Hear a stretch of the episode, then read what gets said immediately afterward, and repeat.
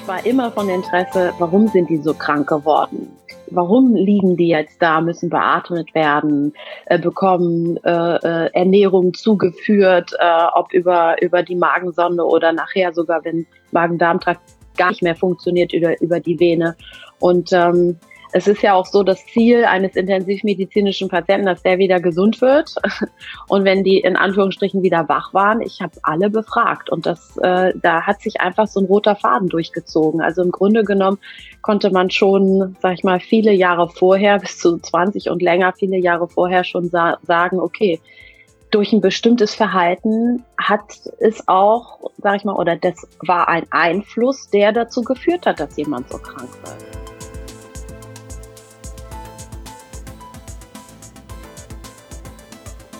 Also gerade wenn man, wenn man selbst Tests macht und man selbst sein eigenes Labor ist, ist das natürlich auch interessant. Aber wie gesagt, jetzt ist nicht bei jedem wird es nicht so sein wie meine Reaktion. Das möchte ich auch nochmal ganz klar sagen, ähm, ne, dass Hafermilch für alle schlecht ist, dass Sushi für alle schlecht ist, sondern selber herausfinden und das erste ist nicht sich so, so, eine, so, eine, so, ein, so einen Sensor ranzukleben, sondern mal zu gucken, wie fühle ich mich denn während des Essens und nach dem Essen fängt plötzlich an, sozusagen mein, mein Herz zu klopfen und zu hoch zu steigen, wird mir warm, zittrig oder irgendwas, schreibe ich mir vielleicht dann auf, ne? Ähm, nach dem und dem Essen.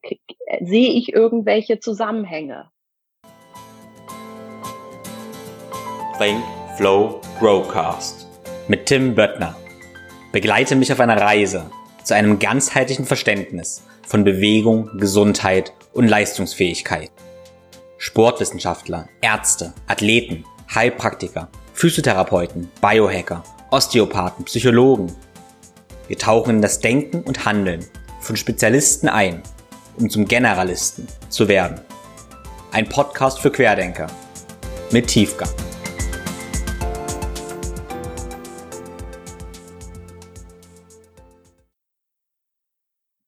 Ja, hallo und herzlich willkommen zur neuen Episode des Podcasts. Und heute geht es um das spannende Thema Blutzucker, Insulin, metabolische Flexibilität, allgemein Stoffwechsel und was uns das Ganze bringt.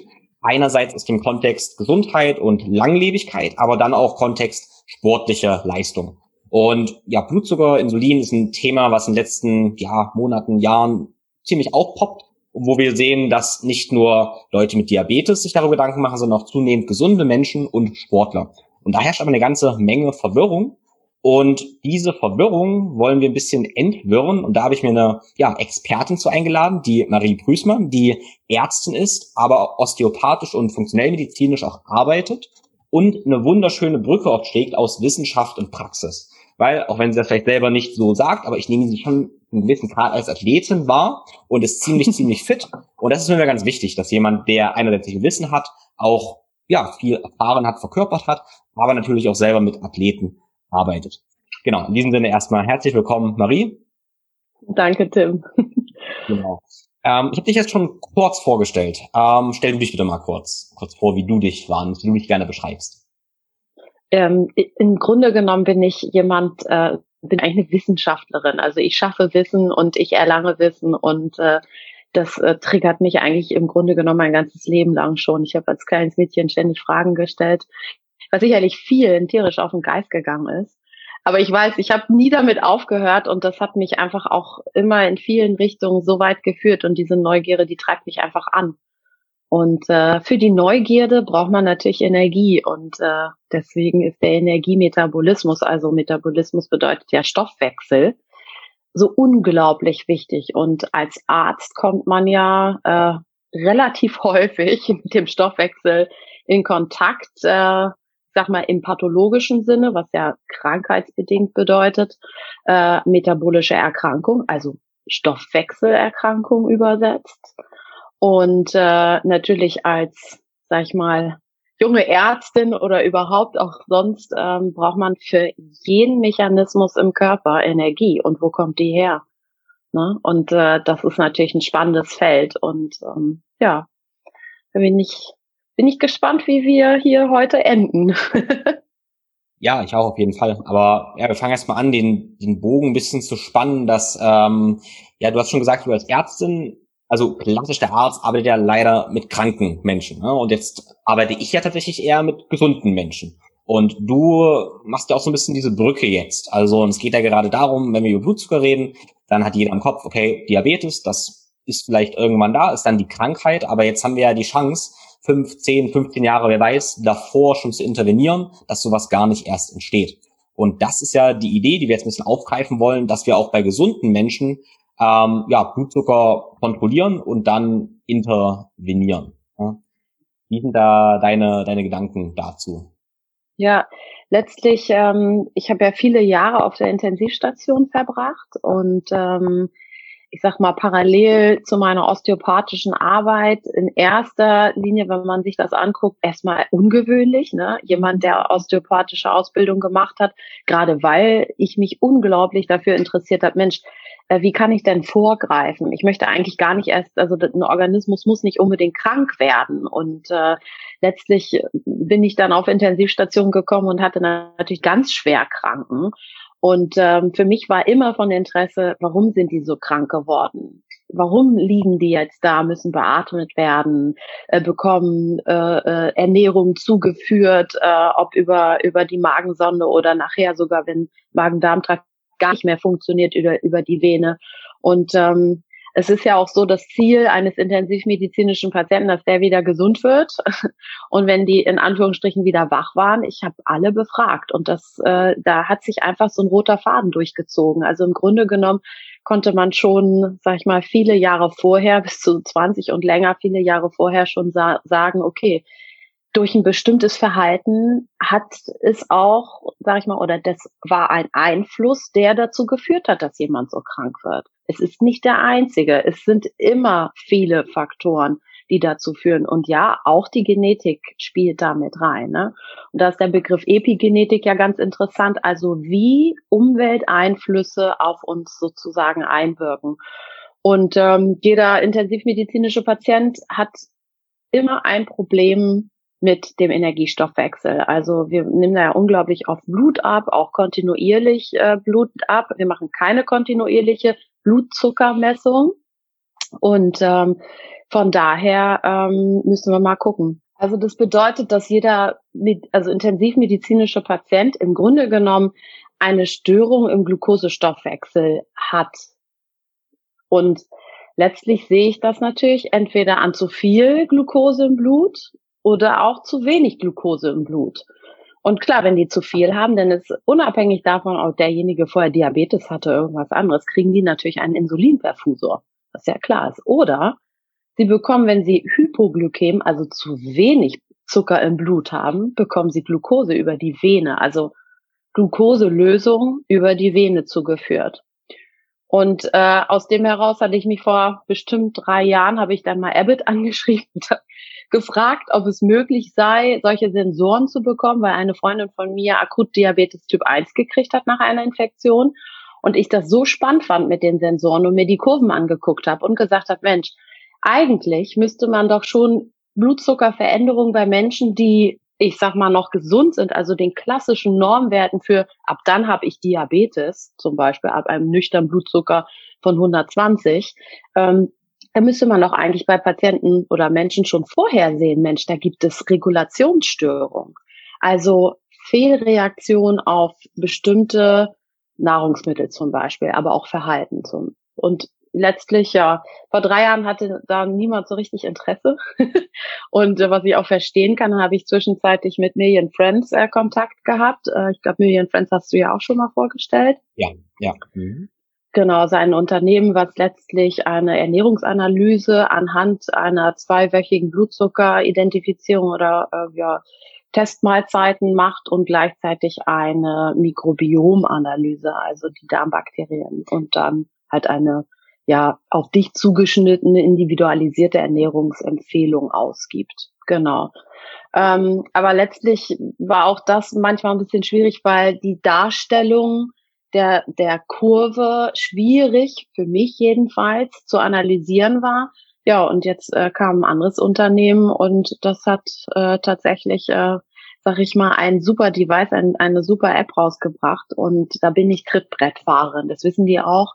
Also ich nutze das, um erstmal bei mir selbst zu analysieren und zu gucken, was gibt es überhaupt für interessante Kurven und äh, was könnte man für Hypothesen daraus sozusagen erstellen. Und ähm, da bin ich jetzt gerade vor allem dabei, äh, mit, mit jungen Athletinnen zu arbeiten, die zyklusbedingt Schwierigkeiten haben, also unregelmäßige Zyklen. Und äh, meine Hypothese war, dass die vor allem im Bereich des Energiemanagement Problematiken haben. Genau. Und äh, das ist spannend, weil die Ergebnisse wirklich also äh, phänomenal sind zum Teil. Ne? Und äh, ja, kleine Änderungen äh, einen, einen großen Output haben. Ja, total spannend, total spannend. Ähm, ja, ich bin da ja, ähm, ich habe ja auch mit Super Sapiens praktisch, mache das ja auch seit ein paar Monaten, noch viele Erkenntnisse mhm. gesammelt, auch mit Klienten. Bevor wir dann praktisch äh, dann reingehen, was das Ganze bedeutet, würde ich mal die Grundlage nochmal kurz ähm, legen mit dem Blutzucker und Insulin. Ähm, kannst du vielleicht ganz kurz in ein, zwei, drei Minuten ähm, beschreiben, wie Blutzuckermanagement funktioniert oder funktionieren sollte? Funktionieren sollte. Also rein prinzipiell ist es so, dass ähm, das Insulin ja ein Hormon ist, was von der Bauchspeicheldrüse gebildet wird in dem Moment, wenn in unserem Blutzucker Messfühler messen, Mensch, Quatsch, in unserem Blut Messfühler messen, Mensch, da ist jetzt einfach eine hohe Menge an Zucker drin. Und die messen nicht nur die Menge, sondern auch die Veränderung über die Zeit.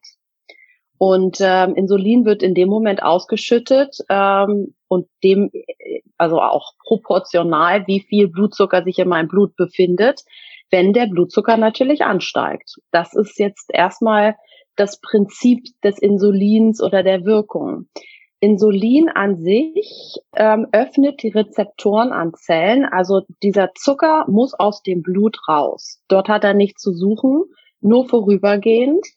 Ähm, und Insulin bringt den Zucker in die Zellen. Und der öffnet sozusagen, also Insulin öffnet wie so ein kleiner Schlüssel das Schloss äh, und damit ist die Tür offen für Zucker, um in die Zellen zu kommen. Und dort wird ja letzten Endes auch der Zucker benötigt, um Energie bereitstellen zu können, sozusagen. Also unsere Mitochondrien, das sind die kleinen Kraftwerke, die bilden sozusagen aus Zucker dann ATP. Mhm. Also können wir sagen, also wir brauchen den Zucker in den Zellen, nicht im Blut. Und wenn er zu im, im Blut ist, dann haben wir ihn nicht da, wo er hin soll. Und ähm, was sind Konsequenzen, wenn ich jetzt dauerhaft erhöhten Blutzucker habe? Letztlich gewöhnen sich natürlich erstmal unsere Zellen auch an einen hohen äh, ja, an, an Zucker oder an das, an das Insulin, was andockt und damit werden die resistent. Also letztlich brauchen sie nachher netto mehr Insulin, um das Zucker überhaupt noch aufzunehmen.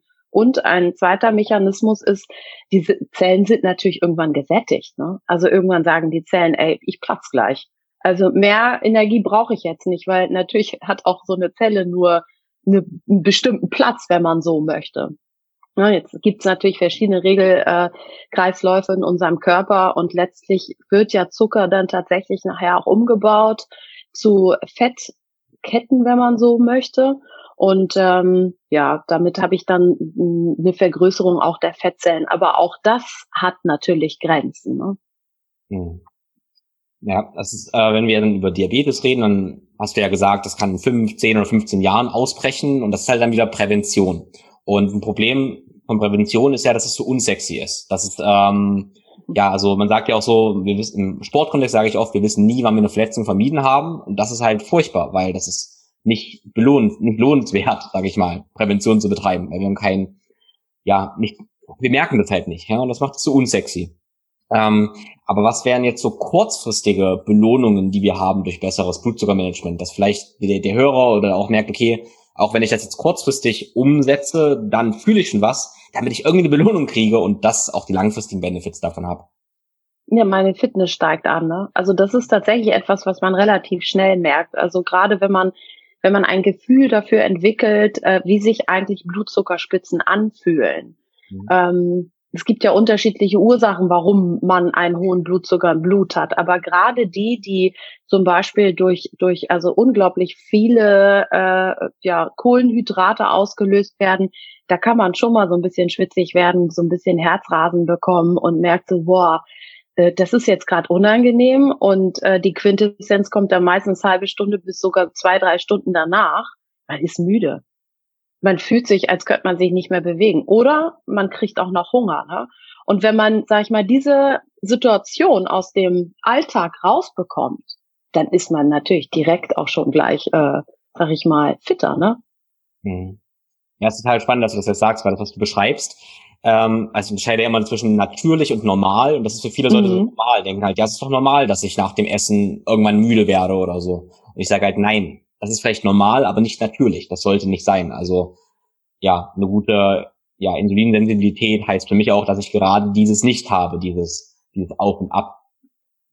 Genau, und dann ähm, denken jetzt viele dann wahrscheinlich, ja, Insulin ist dann immer schlecht, aber Insulin, also es, im Körper wäre ja nichts da, wenn es nicht auch sinnvoll wäre. Ne? Also warum ist es durchaus auch, also warum brauchen wir auch Insulin oder was, was ist daran wertvoll? Also erstmal schützt es halt unseren Organismus vor dem Zucker, der halt, äh, sag ich mal, in der Peripherie auch Schwierigkeiten macht. Ne? Also ist ja, sag ich mal, gilt ja auch als, als inflammatorisch, als entzündungsfördernd. Und danach ist es auch ein Hormon, was einen Aufbau bedeutet. Das heißt, ich brauche das zum Beispiel für den Proteinstoffwechsel.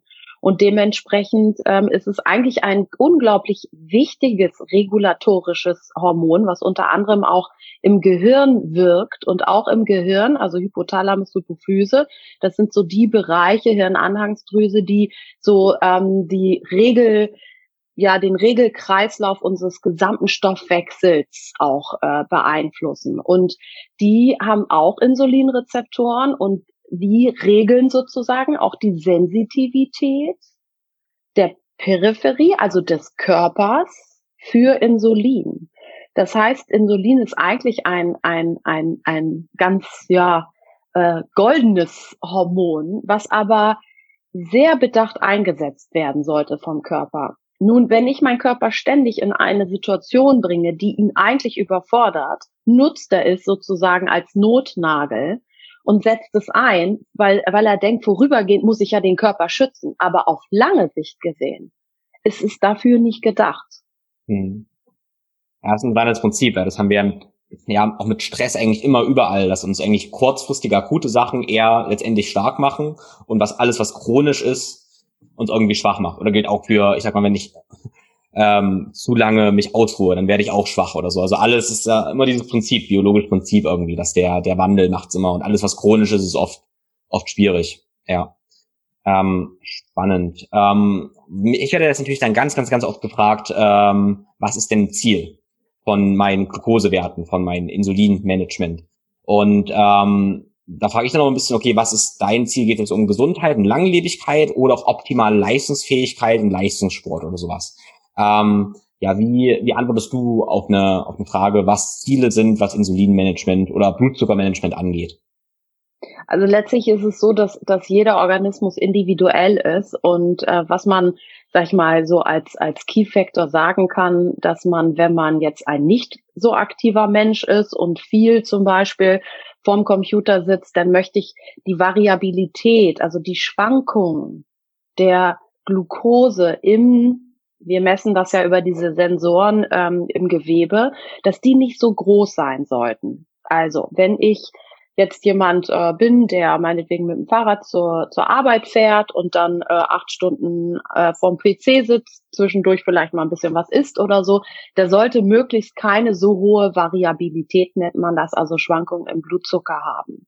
Wenn ich jetzt aber jemand bin, der hochaktiv ist, der möchte natürlich auch die Energie zu bereit, also, äh, also bereitgestellt bekommen. Das heißt, es kann schon mal sein, also bei meinen Top-Athleten sehe ich dann in den Wettkämpfen tatsächlich über über eine Stunde und zwei Stunden äh, Blutzucker von über 200, also fast nicht messbar. Da weiß ich aber, das ist natürlich auch eine Situation, da treten die in die Pedale, ne, die, die, die generieren ein, eine Wattzahl, da braucht der Körper, und das ist jetzt interessant, die Aufnahme ist dann nämlich insulinunabhängig. Die Zellen brauchen tatsächlich diesen gut funktionierenden Stoffwechsel, um dann das Zucker, den Zucker auch überall dorthin zu bringen, wo er benötigt wird. Und wir haben ja nicht nur die Muskeln, die Zucker brauchen in diesem Moment, wo jemand also so eine harte Belastung, so ein intensives Wettkampf oder intensives Training sozusagen hat, sondern Thermoregulation zum Beispiel. Wir müssen uns auch darum kümmern, dass wir runterkühlen.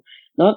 Trotzdem müssen wir auch noch ein Stück weit entgiften. Das heißt, unsere Nieren müssen in dem Moment auch arbeiten. Und die sind natürlich auch dafür zuständig, dass ich noch genug Salze, genug Elektrolyte in mir habe, weil sonst funktionieren meine Nerven nicht mehr, dann funktioniert kein Muskel mehr. Ne?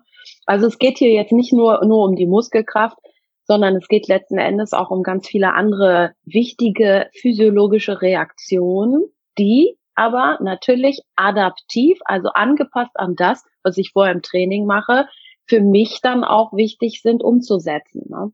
Und de dementsprechend habe ich bei den Sportlern natürlich an solchen Tagen eine hohe Variabilität. Also wieder, es ist individuell. Zuerst muss ich gucken, wo stehe ich, wer bin ich, was ist mein Alltag, also was ist mein Setting, um dann herauszufinden, was wären denn die Werte, die für mich gesund sind. Wir sind wieder bei der individuellen Gesundheit und darum geht's ja letzten Endes auch. Ne? Hm. Wenn wir jetzt mal von jemandem ähm, ausgehen, der sagt, er möchte gesund sein und lange gesund leben und nicht leistungsorientiert, sondern macht, ich sag mal, einen Fitness-Kontext, Sport, äh, wo, die, wo der Sport unterstützen soll, einfach lange zu leben und gesund zu sein. Was sind da so, so Richtwerte, auf die jemand achten sollte?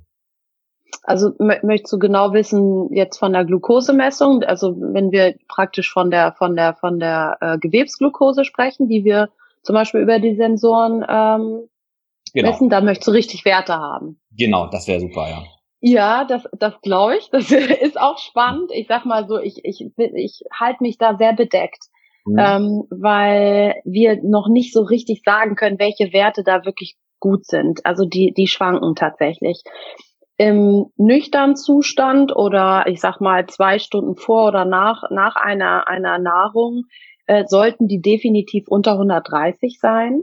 Mhm. Und das, was wir jetzt so sehen und was wir auch mit dem Wissenschaftsteam von, von Super Sapiens ähm, so zusammengefügt haben, wie gesagt, das ist, sind alles keine Studien, ne, sondern das sind bisher Hypothesen, ist so ein Blutzucker 90 bis 100 tatsächlich plus minus 10 mhm. als so, so Grundrauschen ist praktisch normal. Mhm. Der ist im Gewebe höher, weil dort auch gemessen wird, wo die Zellen tatsächlich direkt auch arbeiten, als mhm. zum Beispiel, wenn ich Kapillarblut abnehme. Das Fingerpieksen oder Ohrläppchenpieksen, was man ganz ursprünglich gemacht hat. Also diese Werte unterscheiden sich von den Werten von der kontinuierlichen Glukosemessung des Gewebes. Hm. Okay, ja, aber das höre ich ja auch immer mal ähm, gestern erst gehabt, dass ähm, gesagt wurde, okay, die Messungen, die stimmen ja gar nicht, weil ähm, der das Kapillarblut hat einen anderen Wert als die Zelle, aber das ist praktisch völlig normal. Ja. Das genau, also letztlich und letztlich äh, ist es natürlich wichtig, dass man, dass man, ähm, man muss schon zwei Minuten einfach mal sich die Daten angucken für ein Individuum. Also das mache ich mit in meinem äh, Coaching so. Erstmal schaue ich, okay, wie ist Grundrauschen desjenigen Klientens? Mhm. Und ähm, also ich habe ja auch gerade erst damit angefangen, das gibt's ja jetzt noch nicht so lange und oder die Möglichkeit, das zu tun. Also wie ist das Grundrauschen über zwei Wochen einfach beobachten, nichts verändern, sondern mhm. einfach erstmal so weitermachen und zu schauen, okay, wie, wo steht der Patient, was sind so seine bis momentanen Normwerte mit der Symptomatik, die ich natürlich anamnestisch erhebe ich bin ja nun mal Ärztin und ich arbeite auch mit dem Ansatz, dass ich natürlich eine, eine, eine ausführliche klinische und anamnestische Diagnostik mache mit den Patienten. Und daraufhin kann man dann gucken, okay, die und die Werte scheinen bei demjenigen normal und die Kurven, das wirst du sicherlich auch gesehen haben, unterscheiden sich. Also Essen ist, die Kurve sieht, die Reaktion ist ganz anders als Stress. Ne? Also du gehst ja auch kalt baden und das mache ich auch. Und äh, natürlich steigt der Blutzucker dort an. Jetzt kommen wir wieder zur Thermoregulation und der Reaktion unseres Körpers. Aber wie nach, also nach dieser Exposition eines Stressreizes, eines Kaltstressreizes, der Körper reagiert und die Kurve aussieht, ist komplett anders als äh, nach Insulinausschüttung. Und das ist so spannend, ähm, da auch zu schauen, okay, ähm, wie sieht diese Kurve jetzt aus und die zu analysieren. Und das macht es gerade auch noch so schwer. Ich sag mal, für jemanden, der sich jetzt die Sensoren holt und denkt, ja cool, ich äh, messe jetzt meine, meine Daten, äh, aber im Nachhinein gar nicht so richtig analysieren kann und keine Aussagekraft findet, weil der physiologische Hintergrund vielleicht fehlt und die Idee, okay, warum steigt das jetzt an? Ich äh, habe doch gerade nur äh, Streit mit meinem Chef gehabt. Mhm. Kann doch nicht sein, dass ich über den ganzen Tag viel höhere Blutzuckerwerte hatte. Ne? Also ähm, habe ich richtig verstanden, dass praktisch, wenn ich einen akuten Stressor habe, dann ähm, steigt mein Blutzucker Insulin unabhängig an. Ganz genau. Und wenn ich esse, dann wird das Insulin abhängig praktisch verstoffwechselt. Eventuell. Genau, je nach, genau. Und die Menge des Insulins ist abhängig von dem Blutzucker, der dann auch in, ausgeschüttet wird. Ne? Und der Stressor oder das, was halt ähm, eine ja, Blutzuckeranstieg bedeutet, ohne was zu essen, das ist unser eigener Zucker im Körper. Der wird mobilisiert. Der wird mobilisiert, weil ich einen Reiz hatte, der eine Ausschüttung von Adrenalin, Noradrenalin bewirkt hat was wiederum auch eine Blutzuckererhöhung. Das ist die Fähigkeit der Katecholamine. Die Katecholamine erhöhen ebenfalls den Blutzucker und Cortisol erhöht auch den Blutzucker. Also einmal schnell wirksam Katecholamine, schnell wirksam eine Reaktion des Stresses oder Cortisol als langwirksames Hormon, was auch den Blutzucker reguliert. Habe ich viel Stress, ist die Wahrscheinlichkeit, dass meine durchschnittlichen Blutzuckerspiegel höher sind als jemand, der vollkommen gechillt ist, die ist groß. Und das ist interessant, ne? Hm. herauszufinden. Ja, also ich denke gerade noch über, äh, du hast gesagt, dass dein Leistungssportler über eine Stunde einen Wert von über 200 haben. Ist es eine Trainingsadaption auch ähm, Adaptation auch über ähm, also mehr Blutzucker bereitstellen zu können? Also wäre es auch eine ähm, also schlecht, sage ich mal, keine Spitzen erzeugen zu können? Also schlecht ist es nicht, aber es ist ein definitiven Zeichen dafür äh, für den für den Trainingszustand. Wie qualitativ das ist, jetzt kommen wir wieder dazu, das sind nur Hypothesen. Das mhm. ist etwas, was in Zukunft so, sozusagen auch auch äh, Sache der Forschung ist. Ne? Mhm. Aber so generiert man ja Hypothesen. Wir gehen ja jetzt hinten ran, also von hinten ran sozusagen. Ne? Das ist ja, sag ich mal, der zweite Weg der Forschung. Äh, man stellt Hypothesen, sag ich mal, aus der breiten Masse, aus Fallstudien heraus und äh, auf und letztlich ist es das, was wir im, im, im Forschungsteam bei Super Sapiens auch sehen, ähm, dass halt die Profisportler auch in ihren extrem, also high-intensive Training, dass die tatsächlich dort auch diese hohen Blutzuckerspiegel haben. Und das Besondere ist, wir müssen immer dokumentieren nach solchen Trainingseinheiten oder Wettkampfeinheiten, wie habe ich mich gefühlt? War das anstrengend? Bin ich müde? Hatte ich noch Energie? Das heißt, das ist ja qualitative Messung, ne? auf die quantitative Messung mit wie viel sozusagen vorliegt. Und damit kann ich sagen, okay, wenn sich jetzt ein Sportler und also den Trend sieht man definitiv, schlecht und müde gefühlt hat und so gesagt hat, boah, ey, ich kam gar nicht aus dem Quark und dann hat er auch keine, ist er mit dem Blutzucker auch nicht richtig angestiegen. Dann sieht man, okay, da gibt es einen Zusammenhang. Wie der qualitativ ist, ist Sache der Forschung wieder, ja. Aber das ist das, was ich mit meinen, äh, sag ich mal, Klientinnen, mit den, mit den Profi-Athletinnen auch mache, also die die Zyklusstörung haben. Die haben tatsächlich, sind häufig Hypoglykäm in der Nacht, also die haben ein Energiedefizit. Natürlich möchte ich keine Frucht dann ein, äh, einnisten. Ne? Das, da funktioniert natürlich der Zyklus nicht mehr. Der hat was Besseres zu tun als äh, Hormone zu bilden oder oder oder äh, Follikelreifung zu induzieren und einen Eisprung, sondern der ist erstmal, der muss erstmal damit klarkommen, dass er die ganzen Energiereserven für Immunsystem und so weiter halt auch noch aufrecht erhält. Ne? Und äh, da haben wir natürlich angefangen, ja gut, die wollten zwar abnehmen, waren meistens zu kräftig. Trainer sagt, du musst auch abnehmen, das ist der zusätzliche Stress. Was wir gemacht haben, die haben mehr zu essen bekommen. Das hört sich jetzt erstmal also äh, äh, skurril an äh, und paradox, aber letztlich ist das deren Problem. Die haben gespeichert, weil der Körper sich ständig in Not befand. Sie haben mehr gegessen, haben abgenommen und haben Zyklus gekriegt. Ich meine, also, ne, das, wie gesagt, das ist jetzt kurz. Das sind alles nur Hypothesen, die ich jetzt gerade erzähle. Ähm, aber ist, der Trend geht ganz klar dahin. Und das ist natürlich spannend, ne? Aufgehört mit Intervallfasten zum Beispiel. Damit haben die natürlich versucht abzunehmen.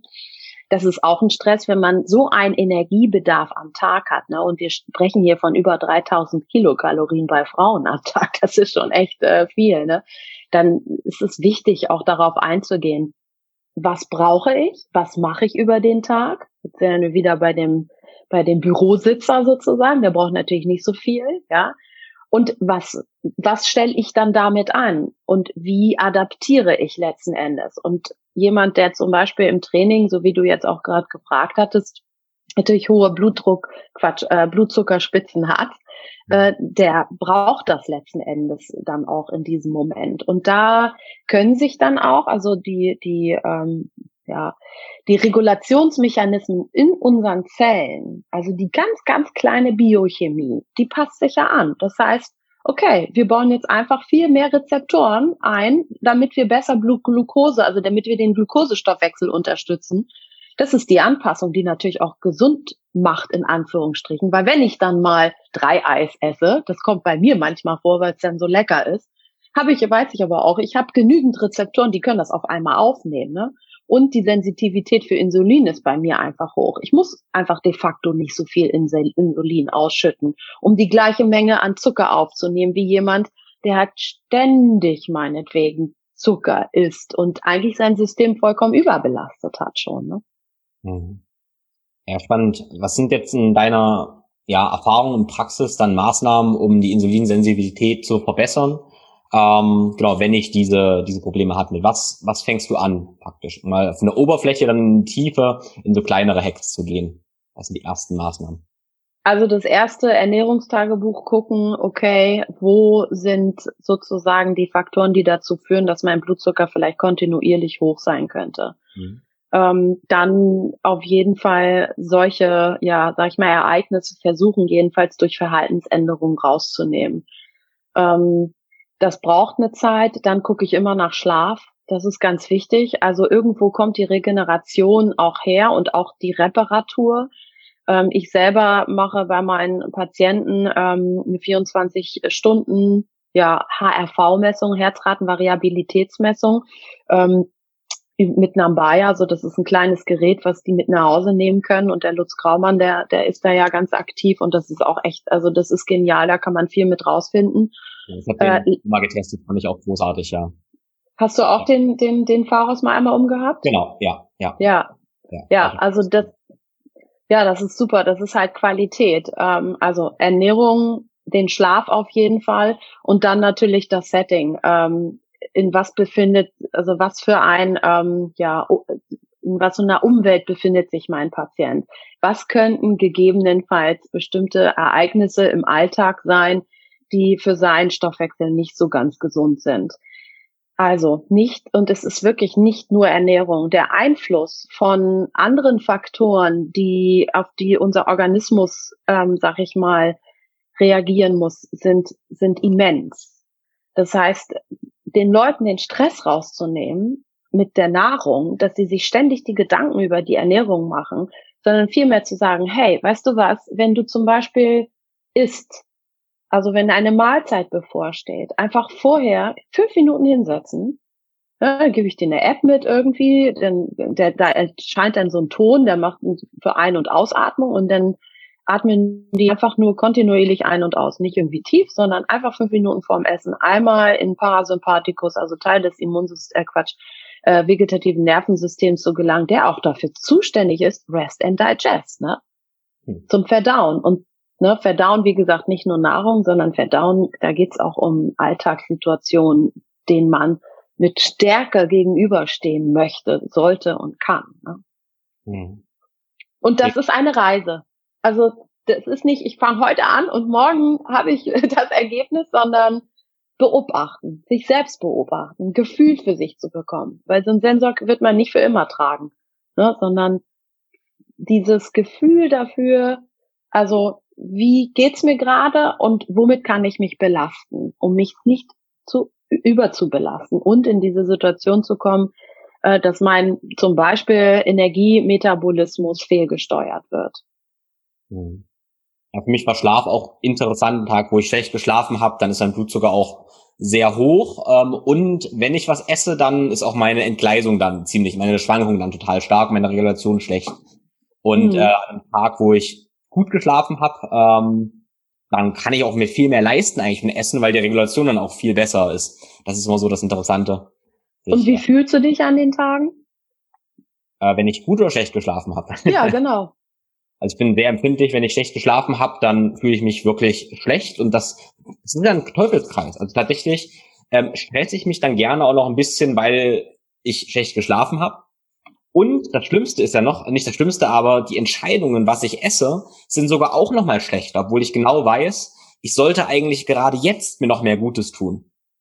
Und das äh, Absurde ist ja ein bisschen, wenn ich sehr, sehr gut geschlafen habe, dann bin ich auch entspannter, weil ich gut geschlafen habe und ich treffe aber noch bessere Entscheidungen, was ich esse.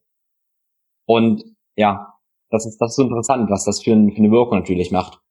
Ja, und letztlich ähm, ist das ja, also ich sag mal, wieder aufzuholen, was schon passiert ist, also der schlechte Schlaf, die schlechte Regeneration, nicht genügend Energie zu haben, und da sind wir ja jetzt. Also das ist ja schon passiert, das liegt in der Vergangenheit. Wie kann ich das aufholen, wenn mein Körper sich in einer Situation befindet, wo er sagt, und anklopft und sagt, ey, ich brauche Energie. Jetzt äh, habe ich viel mehr Lust auf einfache Energieaufnahme, jetzt über kurzen Zeitpunkt ist das besser für mich, als dass du dir jetzt hier das gesunde Essen irgendwie machst, ne, was auch noch aufwendig ist, ne, und dann brauche ich auch noch Zeit zum Verdauen und Verdauung braucht unglaublich viel Energie, vergessen viele, ne, also schön, äh, keine Ahnung, lieber die Schokolade, das Eis oder irgendwelche Sachen, die halt ne, letzten Endes dann schnell verfügbare Energie dir bereitstellen. Und da sich nicht Stress zu machen, sondern zu sagen, okay, ich kann gerade die Energie auch gebrauchen und dann sind meinetwegen die Glukosespiegel mal einmal hoch und ich esse das jetzt einfach. Ich mache das so. Ja, ich habe das in meinen Nachtdiensten, also ich habe über 24 Stunden viele ja, viele Jahre mindestens einmal die Woche, zweimal die Woche Nächte nicht geschlafen. Und da habe ich zwar in den Nächten nichts gegessen tatsächlich, aber ich hatte die wirklich den Tag drauf, da wusste ich ganz genau, das sind die Tage, da, da esse ich auch Zucker. Ne? Das, weil das ist schon passiert. Ich, ich war schon in den schlechten Zustand drin und habe ein Energiedefizit gefühlt in meinem Körper. Mache ich das auch. Ne? Mhm. Ja, das ist interessant. Also äh, würdest du dann jemanden empfehlen, in dem Setting sich vielleicht, ähm, also mein Denken könnte ich auch sagen, ich stresse mich jetzt nicht emotional, aber ich probiere trotzdem gute Essensentscheidungen zu essen. Äh, zu, ähm, also vielleicht nicht zu viel Zucker zu essen, den Kreis noch zu befeuern, oder würdest du sagen, wenn du müde bist, dann ess auch mehr Zucker, mehr einfache Kohlenhydrate? Also ähm, ich sag mal so, man sollte nicht grenzenlos sein. Ne? Also ich gebe jetzt hier nicht das Go für äh, äh, ist dein deine Packung äh, Kinderschokolade und hinterher das Eis und dann die Chips und so weiter, sondern nachsichtig mit sich selbst zu sein und weil dieser Einfluss des, des mentalen Stresses ist so groß, ne? sondern auch zu sagen, sich zu freuen und zu sagen, oh, ich genieße jetzt einfach auch mein Stück Schokolade oder heute Morgen esse ich dann halt mal äh, mein, mein Brötchen irgendwie mit, mit äh, Nuss-Nougat-Creme oder so. Ähm, das ist dann, das ist dann auch in, in Ordnung beobachten sollte man sich, wenn man anfängt, dass das immer mehr wird. Weil der Körper, wie gesagt, der gewöhnt sich auch daran. Im Kurzen tut's ihm gut. Aber der Körper denkt überhaupt nicht darüber nach, weil er es nicht kennt, dass alles im Überfluss da ist. Denkt nicht darüber nach, was hat denn das eigentlich für einen Impact auf mich, wenn ich das jetzt für immer so tue? Und da liegt die Schwierigkeit. Dass man in Resonanz mit sich selbst steht dass man seine Nervensysteme nicht entkoppeln lässt sozusagen und sinnvolle und, und, und logische Entscheidungen dann auch trifft. Und wenn man merkt, boah, ey, ich bin, werd da grenzenlos, ne, ähm, dann einfach auch mal Rücksprache mit jemandem hält und fragt, ey, wie machst du das denn? Geht's dir auch so? Was, das bringt ganz viel, ne? Ja, ey, das kenne ich total. Ja, Mensch, wie könnten wir denn am besten da rauskommen? Ja, du, ich kenne da jemanden, hier der Tim, ne? der hat da ein super Coaching-Konzept. Äh, meld dich doch mal bei dem, wenn du merkst, du gerätst irgendwie auf die schiefe Bahn und das hat noch mit mehr Einflüssen zu tun. Ne? Man ist nicht alleine. Wir sind nicht geboren, alleine zu arbeiten. Das ist so. Wir sind sehr systemorientiert und ja. ich sag mal, systembiologisch gesehen äh, ist es auch wichtig, da auf alle, alle äh, ja, möglichen äh, Regelkreisläufe auch einzugehen und die auch zu bedenken, ne? Nicht nur das Essen. Ja, das ist total spannend. Also so, ähm, in meiner Erfahrung, wie ich das gerne handhabe, aber das ist wirklich auch mein persönliches Ding, ähm, ist halt, also wenn ich merke, über mehrere Tage esse ich, wie du sagst, so Kohlenhydrate und das wird gerne immer mehr. Also ich mache auch Phasen, wo ich ganz wenig esse und wenn ich dann aber einmal anfange, dann steigere ich das relativ schnell. Also da kommt wirklich so ein, ja, mehr oder weniger Suchtgefühl. Also man muss wissen, gut, ich esse jetzt dann keinen Müll oder sowas, aber mhm. automatisch mhm. nehme ich mehr. Ne? Es kann auch übrigens Kaffee und so sein. Auch Kaffee steigere ich immer wieder. Und was mir extrem hilft, ist dann ähm, einen Cut zu machen, dass ich einen Tag faste. Oder ähm, mhm. mal einen Tag gar keine Kohlenhydrate esse. Und Fasten hat für mich immer den Effekt, dass ich wie so ein Reset mache. Und danach habe ich einen mhm. Neustart. Bin ich wieder ganz sensibel und dann kann ich brauche ich ganz wenig Kohlenhydrate, um den gleichen, ähm, eine gleiche Befriedigung zu haben. Nun bin ich natürlich auch ein Mann, der seit zwölf Jahren auch intermittierendes Fasten sowas praktiziert, bin da halt auf jeden Fall adaptiert. Ähm, und für mich persönlich ist auch in meinen Messungen intermittierendes Fasten äh, und so das Beste, was ich machen kann, um meinen Blutzucker besser zu regulieren. Wie gesagt, ich bin aber ähm, noch würde ich behaupten ziemlich fit und da sehr, sehr adaptiert. Was sind so deine Erfahrungen, vielleicht auch mit Athletinnen und Athleten oder Patientinnen und Patienten, äh, was ähm, Time Restricted Eating, also ich sage mal auch nicht einen ganzen Tag essen, wäre so ein einfacheres Wort dafür, oder halt intermittierendes Fasten angeht? Ähm, nicht one fits all auf jeden Fall. Ähm, ganz, ganz wichtig und da sage ich auch nochmal, ähm, ich mache wirklich eine sehr ausführliche Anamnese mit meinen Patienten. Also es geht manchmal über eine Stunde hinaus. Ähm, und auch körperlich kann man sehr viel über den Energiezustand äh, herausfinden. Also wer wo wie warm zum Beispiel ist, ne? wie die Thermoregulation ist ähm, zum Beispiel über den Nebennieren oder der Brustwirbelsäule, die ja für den Sympathikus da ist. Da kommt diese osteopathische äh, ja, äh, äh, Diagnostik, Art und Weise halt mit rein.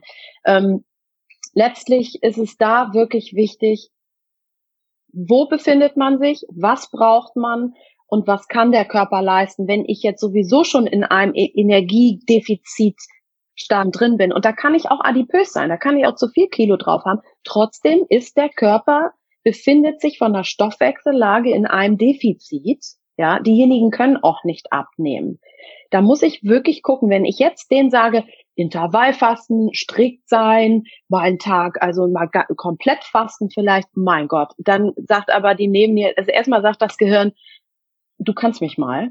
Ne? Was du da jetzt treibst mit dir selbst, das ist echt Quatsch, ne? Jetzt wird alles nochmal so richtig runtergeregelt. Und äh, ich meine, dann nimmt man vielleicht so ein bisschen ab, weil man fügt ja nichts dazu, aber im Umkehrschluss landet das umso mehr im Körper drin, weil man hat den Körper in eine Notsituation äh, gebracht, in die er vielleicht also noch getoppt sozusagen. Die Akkus sind leer. Das heißt wieder spezifisch gucken, wo befindet man sich selbst? Bin ich jeden Morgen müde? Sind bestimmte Fragen, die man stellen muss. Komme ich nicht aus dem Quark über den Tag? Habe ich eventuell tatsächlich auch schon ganz grundlegend Schwierigkeiten mit meiner Hormonregulation? Oder bin ich jemand, boah, nee, ich schlafe super. Ey, morgens, ne, ich wach vorm Wecker auf, ne, also ich schlaf durch, ähm, ich bin fit, ich kann meinen Sport machen, ich kann mich super konzentrieren, ich habe geregelte Hungerzeiten und so. Für die ist das vielleicht ein super Konzept, ne? Ähm, aber für diejenigen, die sowieso schon müde sind, da ist es wichtig, individuell zu gucken. Ich sag ein, wendet euch an jemanden, der sich damit befasst, der euch begleitet, der die richtigen Fragen stellt und der euch wirklich eine Zeit an die Hand nimmt. Weil das ist nicht so ganz einfach in unserer heutigen sehr, sag ich mal, exogen getriggerten Welt, ähm, was will denn mein Körper eigentlich und wie kann ich das herausfinden? Das ist eine tolle Reise, die braucht ein bisschen Zeit, aber ich kann wirklich jeden dazu motivieren. Es bringt Spaß herauszufinden, wer man selbst eigentlich ist und wie man eigentlich selbst funktioniert und was du gerade schon erzählt hast, ne? Klar, auch, sag ich mal, für uns sind so Tage, wo wir gar nichts essen, in Anführungsstrichen, ne? Also zum Beispiel nur Wasser trinken oder so sind auch irgendwie, oh, das ist auch anstrengend. So ein Tag ist anstrengend. Aber der Benefit davon, den merken wir schon nachts und den Tag drauf und sagen, wow, das tut einfach so gut, ne? Und um gar nicht erst in die Schieflage zu kommen. Ich mache das, also für mich sind solche Tage wirklich wichtig, wenn ich mental überlastet bin. Ich mache das nicht, weil, weil ich merke, ich habe irgendwann mal irgendwie auf einer Hochzeit zu viel gegessen, sondern wenn ich merke, ich muss Entscheidungen treffen und ich kann mich nicht entscheiden, dann weiß ich, ein Fastentag ist Gold wert für mich, ne? Ziehe ich mich zurück und äh, mache trotzdem auch meinen Sport, gebe halt nicht extrem Gas oder irgendwas. Aber ich manchmal träume ich dann in der Nacht davon und nächsten Morgen weiß ich, wie ich mich zu entscheiden habe. Also das ist hätte ich früher nie gedacht. Hätte mir damals jemand erzählt, so, Marie, irgendwann wirst du mal Tage nichts essen. Da hätte ich gesagt, was? Ich kann am Morgen schon mal nicht auf meinen Kaffee verzichten und mein Mittagessen und äh, abends gemütlich zusammensitzen. Ne? Nein, es ist tatsächlich so. Ich freue mich dann auch drauf. Ne? Ja, das ist halt schön, wie du das auch gerade sagst, wie du dabei strahlst, weil es geht mir ja ähnlich und wir haben halt dieses ja, wir sind ja irgendwie Experimentatoren da und das ist für mich auch was Interessantes und ich freue mich da drauf und ich nehme das aber dann auch so wahr. Also es ist nicht so von wegen, ja. dass ich jetzt denke, ich mache eine Diät und ich faste. Ähm, ich will das Wort Diät nämlich gar nicht verteufeln. Wenn ich denn zum Beispiel eine Diät mache, dann sage ich, oh, das ist spannend, was ich da rausfinden kann. Cool, das wird interessant. Ähm, und wenn ich das Ganze aber wahrnehmen würde, von wegen, okay, das wird jetzt echt hart, ich, boah, ich habe gar keine Lust und und so weiter und so fort, dann reagiert mein erst mein Nervensystem anders und damit auch mein ganzer Körper. Ja. Das ist ja sicherlich unsere Erfahrung auch. Also wie das, wie das Mindset, was ja so ein, ja, Wort, was mir ausgetreten ist jetzt, aber was, wie das ist, das beeinflusst halt so stark unsere Physiologie. Ähm, das finde ich, finde ich total spannend, ja. Ja, klar, aber das ist ja letzten Endes auch so, dass die Neuroplastizität in unserem Hirn auch davon abhängig ist, was wir natürlich denken. Und ähm, irgendwie muss es ja dazu kommen, dass gewisse Hirnstrukturen auch ihre äh, ihre Connection ändern. Und wir können, sage ich mal, mit diesem Denken auch einen großen Einfluss auf unsere regulatorischen Funktionen einnehmen. Ne? Und wenn man da lernt, also auch mit sich umzugehen und wirklich auch zu merken, das autonome Nervensystem nenne ich jetzt lieber vegetatives Nervensystem, weil es ist nicht nur so ganz autonom, sondern ich kann auch eingreifen. Tatsächlich, man hat es ja wissenschaftlich bewegt. Wir können durch bestimmte äh, Mechanismen können wir unser vegetatives Nervensystem wirklich beeinflussen. Und wenn man das so die ersten Male merkt, dass man das geschafft hat, dann, dann, dann ist das wie so eine Erleichterung. Dann fällt ein so ein Stein vom Herzen, weil man merkt, wow, es ist ja gar nicht so, dass ich einfach nur eine Reaktionsperson bin, sondern ich kann auch intervenieren. Und das ist natürlich äh, herrlich. Ne? Also das äh, und jeden Patienten, den es so geht, der freut sich natürlich auch extrem. Ne? Also weil Menschen, die die strahlen, äh, weil sie nach einiger Arbeit, gemeinsamer Arbeit irgendwie kommen und sagen, ich habe da was bemerkt oder das ist so für mich diese, der Moment, wo ich denke, genial. Wir haben es hingekriegt, ne? Ich kann ihn laufen lassen, in Anführungsstrichen. Die Begleitung, also er weiß, der kann sich immer bei mir melden, der Patient, der Klient, wie auch immer.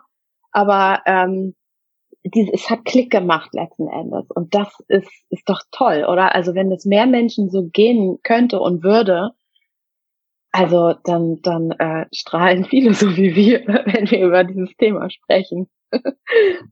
ja, davon bin ich absolut überzeugt. Das sind die schönsten Erfahrungen.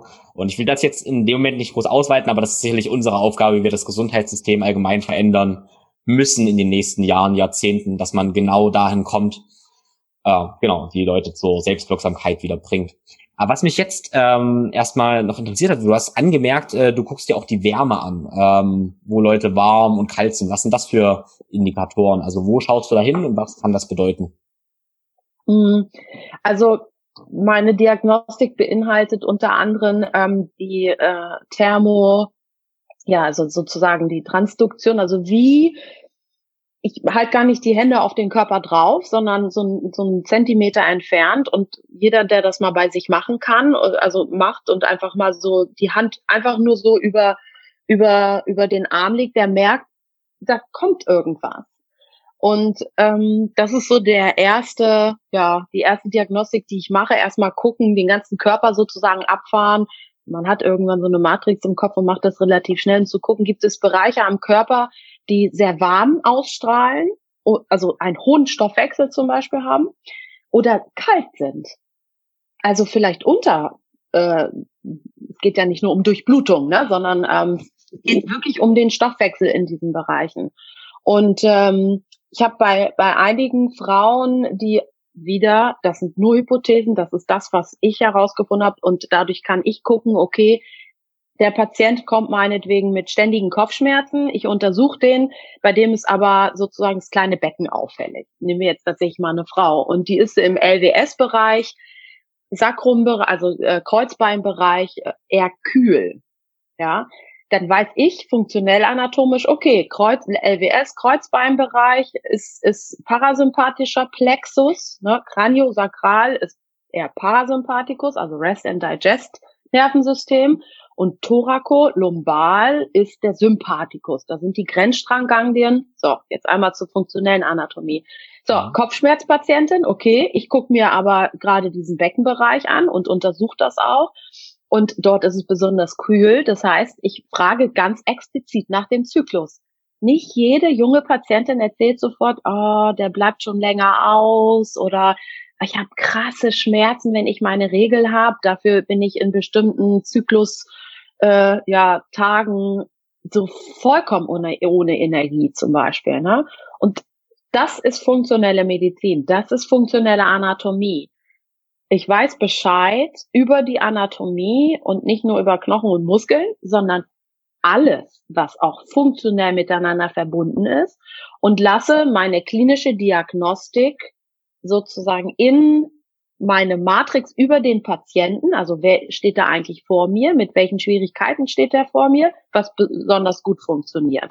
Und da ist natürlich, also Thermoregulation ist Teil unseres vegetativen Nervensystems, ne? Also das ist hochspannend. Ähm, sag ich mal, die durchmetastasierte Leber habe ich mal als sehr kalt zum Beispiel getastet. Jetzt nicht für alle, oh Gott, es ist jetzt da kalt oder so, ne? Da gehört schon auch eine, eine Expertise dazu. Bei den Patienten wusste man das auch. Ähm, ne? Wie gesagt, ich habe auf der auf der Intensivstation gearbeitet und habe einfach die Patienten natürlich auch so untersucht. Das war für mich äh, super spannend. Ne? Ähm, hm. und hilft meiner Matrix im Kopf. ja, total spannend. Wie differenzierst du dann zum Beispiel einfach ein, ja, so eine Entzündung ist ja auch warm, praktisch. Ne? Also wie differenzierst du eine Entzündung, was ja wieder dann eher negativ wäre, oder einfach einen guten Stoffwechsel? Ähm, naja, also letztlich ist ja nicht nur drüber fassen, sondern dann fasse ich den Menschen an und Bereiche, die kalt abstrahlen, können warm sein. Hört sich jetzt komisch an, aber also das ist halt ähm, letztlich gehört dann Tasten dazu. Nach dem einfach nur Tasten kommt natürlich ein bisschen tiefer ins Gewebe reingehen. Ne? Jeder, der mal einen Knochen tastet, das ist natürlich fest. Darüber Muskel ist ein bisschen weicher. Also das kommt noch mit dazu. letzten Endes Bewegung gehört auch. Also es ist nie nur ein Faktor. Und wenn man eine richtige Entzündung ähm, jetzt nimmt, ne, also ich sag mal ordentlich geschwollenes Knie, ne, Patient kommt zu mir, kommen ja auch Patienten mit orthopädischen Schwierigkeiten zu mir, ordentlich dick und fett, knacke rot, richtig heiß. Man vergleicht immer rechts und links natürlich. Da ist es eine Entzündung, die ist dann auch warm und das kann ich natürlich auch unterscheiden von einer ganz normalen erhöhten Stoffwechsel äh, Alarm. In, auf den Bereich gucke ich, aber ich mache keine Diagnostik. Ich, Diagnosen gibt's bei mir tatsächlich äh, meistens erst nach einigen Wochen wenn überhaupt. Also erstmal viele Faktoren suchen, die mich auf etwas hinführen sozusagen und dann natürlich Labortests, Mikrobiomanalyse, was auch immer, vielleicht auch nochmal ein MRT. Also ich, ich, ich äh, bin ja bin ja jemand, der immer noch auch schulmedizinisch arbeitet. Ne? Mhm. Ja, total spannend. Lass uns mal ähm, wieder zurück zum, zum Blutzucker kommen. Und zwar äh, der erste offensichtliche Punkt ist ja nun die Ernährung, die wir anpassen können. Was sind Sachen, die du für dich gelernt hast, oder mit Patienten gelernt hast, ähm, was, also wie du zum Beispiel die Blutzuckerantwort abschwächen kannst und die Regulation verbessern kannst?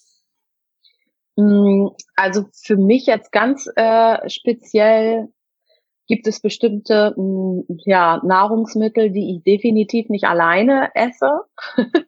ähm, nun bin ich jemand, der das sowieso nie getan hat. Also mein Teller sieht immer bunt aus und dementsprechend habe ich auch ganz gute ja, äh, Zucker- oder Blutzuckerwerte. Äh, ich nenne es gerne Glukoselevel. Also das ist tatsächlich das Wort, was ich gerne nutze, weil es kein Blutzucker an sich ist. Ähm, klar, wenn ich ein Eis esse, dann habe ich auch mal über 200. Ähm, aber ich mache es trotzdem. äh, das kann einfach mal passieren. Was ich letzten Endes super spannend fand, auch bei meinen Athleten, ähm, dass zum Beispiel, ich nenne jetzt wirklich auch mal Namen, also Hafermilch bei der einen Athletin einen so krassen Blutzuckeranstieg bewirkt hat. Und da hat sie wirklich nur so ein Schnapsglas, also Kaffee mit Hafermilch getrunken. Ähm, und der Abfall hinterher auch nicht unbedingt typisch insulinabhängig war, dass ich vermutet habe, dass die Reaktion eher vielleicht auch eine Unverträglichkeit ist und wir die Hafermilch zum Beispiel rausgelassen haben. Auch wieder nur eine Hypothese. Auch wieder wichtig, wie analysiere ich denn diese Kurven und wie sehen die Kurven bei mir nach Essen aus mit viel Zucker ne, und nach bestimmten Stressreizen sozusagen. Ähm, insgesamt würde ich schon sagen, dass, dass es wichtig ist, seine, seine Nahrung wirklich mit einem großen Anteil an, an Ballaststoffen, an Proteinen, an Fett und Kohlenhydraten zu mixen. Das macht ganz, ganz, ganz viel Sinn. Das macht deswegen viel Sinn, weil erstmal natürlich auch der Zucker überhaupt in unser Blut kommen muss. Und wie kommt er da rein? Indem die Nahrung aufgenommen wird und die Barriere ist nun mal die Darmschleimhaut. Ne? Mhm. Ja, spannend war jetzt gerade, du hast Unverträglichkeiten angesprochen. Wie ändert sich das also bei dir oder deinen Klienten? Wie differenzierst du das Muster von einer Unverträglichkeit gegenüber einer ja, verträglichen Mahlzeit? Also die Unverträglichkeit hat nach der Blutzuckerspitze selten eine Hypoglykämie, also dass sie ganz extrem absinkt, so dass sie also unter einem bestimmten Wert kommt ähm, und dann wieder ansteigen muss. Ne? Also ich habe zu viel Zucker gegessen, nenne ich jetzt einfach mal so. Ich habe eine, eine maximal erhöhte Insulinausschüttung, also der Pankreas geht, gibt richtig Gas, schüttet Insulin aus. Danach habe ich einen Unterzucker. Ne? Mhm. Und das sehe ich. Also die Kurve hat wirklich unten krassen, Tal, also wirklich so ein Tal. Ich weiß nicht, ob du das selber auch kennst. Und dann steigt hinterher der Zucker wieder an. Wenn eine vermutete, ich vertrage ein, ein, äh, ein Nahrungsmittel jetzt nicht so ganz gut, was reagiert, unser Stress, das ist ein Stressor. Ne? Also unser Körper fühlt sich ganz kurz in, boah, ich bin in Not, mein Immunsystem muss jetzt reagieren, weil das Immunsystem ist dasjenige, dasjenige, was reagiert darauf. Was braucht das Immunsystem? Energie. Wo kommt die her? Nicht von so einem kleinen Schnapsglas Hafermilch oder von, keine Ahnung, irgendein Nahrungsmittel, was ich nicht gut vertrage, sondern das kommt natürlich, Adrenalinausschüttung, Noradrenalin, kommt natürlich aus unserem eigenen System. Ne? Plus das eigene System reagiert nicht ganz so oft mit so einer extremen Ausschüttung, dass auch nur Insulin dazu kommen äh, muss. Das, die vertragen sich nämlich gleichzeitig nicht so ganz gut Insulin und Adrenalin. Und deswegen sage ich, ist es so wichtig, diese Analyse, also wie sieht denn diese Kurve aus und was kann ich darüber aussagen? Wie gesagt, das sind unsere Beobachtungen jetzt in diesem kleinen wissenschaftlichen Kreis und da ist das noch nichts bestätigt. Da gibt es, das sind reine Hypothesen es gibt keine, keine Studien darüber. Ne? Hm. Ja, aber das Schöne ist ja, dass es ja jeder ausprobieren kann und kann seinen eigenen Wissenschaftler werden und kann da Muster feststellen. Das ist ja gerade das Schöne. Ähm, genau. Ähm, ja, was ich dann auch gefragt werde, ist halt vor dem Training. Was soll ich essen und im Tra um im Training stabilen Blutzucker zu haben? Und ähm, wir können jetzt einmal über Ausdauersport reden, aber die meisten Menschen, die auch den Podcast hören, würde ich sagen, das sind keine Leute, die zwei, drei Stunden jetzt eine große Ausdauerbelastung haben, sondern eher die ein, ein Fitnesstraining machen, ähm, Krafttraining für 45 bis 75 Minuten. Ähm, was hast du da für, für Empfehlungen? Also wenn Sie, sag ich mal, aufbauen möchten, Mhm. dann würde ich schon eine kleine, ja, sag ich mal, ein bisschen Kohlenhydrate mit Proteinen äh, mixen. Ähm, aber unbedingt vorher was zu essen, ist so die Frage. Eher, was wir beobachtet haben, ist, dass man während des Trainings etwas zu sich nimmt tatsächlich. Mhm. Ähm, um dann die Kraft in dem Moment auch zu mobilisieren, weil die Aufnahme des Zuckers in dem Moment Insulin unabhängig ist. Das heißt, ich schütte in, in, in der Intensität kein Insulin auf, aus. Aber ich gewöhne meinen Organismus daran. Also jetzt kommen wir wieder dazu, was ich erzählt habe. Also die, die Glut, ähm, also die äh, Glukosetransporter an den Zellen, die in dem Moment dann auch die Energie generieren müssen, die passen sich an. Das heißt, ich habe im Nachhinein eine Anpassung, die epigenetisch dann wieder interessant wird. Ne? Also wirklich Ähm, es werden Enzyme abgelesen auf der DNA vermehrt, um dann auf den nächsten Reiz wieder gut reagieren zu können. Wenn meine Speicher schnell leer sind, was soll der Körper machen? Ne? Also der geht an seine Ersatzakkus ran und äh, das nächste Mal möchte er nicht unbedingt sich äh, da wieder in Anführungsstrichen anpassen. Also da so ein bisschen die Balance zu finden und auch zu gucken, okay, bin ich nach dem Training vollkommen alle, könnte mich sofort auf die Couch legen und kann gar nicht mehr und selbst das Atmen fiel mir schwer. Ähm, dann habe ich wahrscheinlich, hätte ich wahrscheinlich ein bisschen, sag ich mal, Energie auch während der, während der Einheit gebraucht. Bin ich hinterher fit und ne, halbe Stunde bisschen duschen, vielleicht auch mal kalt und so. Und äh, mich hat es eher aufgeladen vom Gefühl. Dann habe ich ein gutes Energiemanagement äh, währenddessen durchgeführt. Und hinterher auch wieder die Frage, ähm, ich sag mal, ein Anteil von Proteinen, vor allem Lysin, ist wichtig äh, zum Aufbau von Muskulatur, dass ich mein, meinem, also so 30 Minuten nach dem Workout innerhalb der nächsten 30 Minuten sozusagen schon auch einen Proteinanteil aufnehme. Hast du, hast du äh, Leucin oder äh, Lysin gesagt?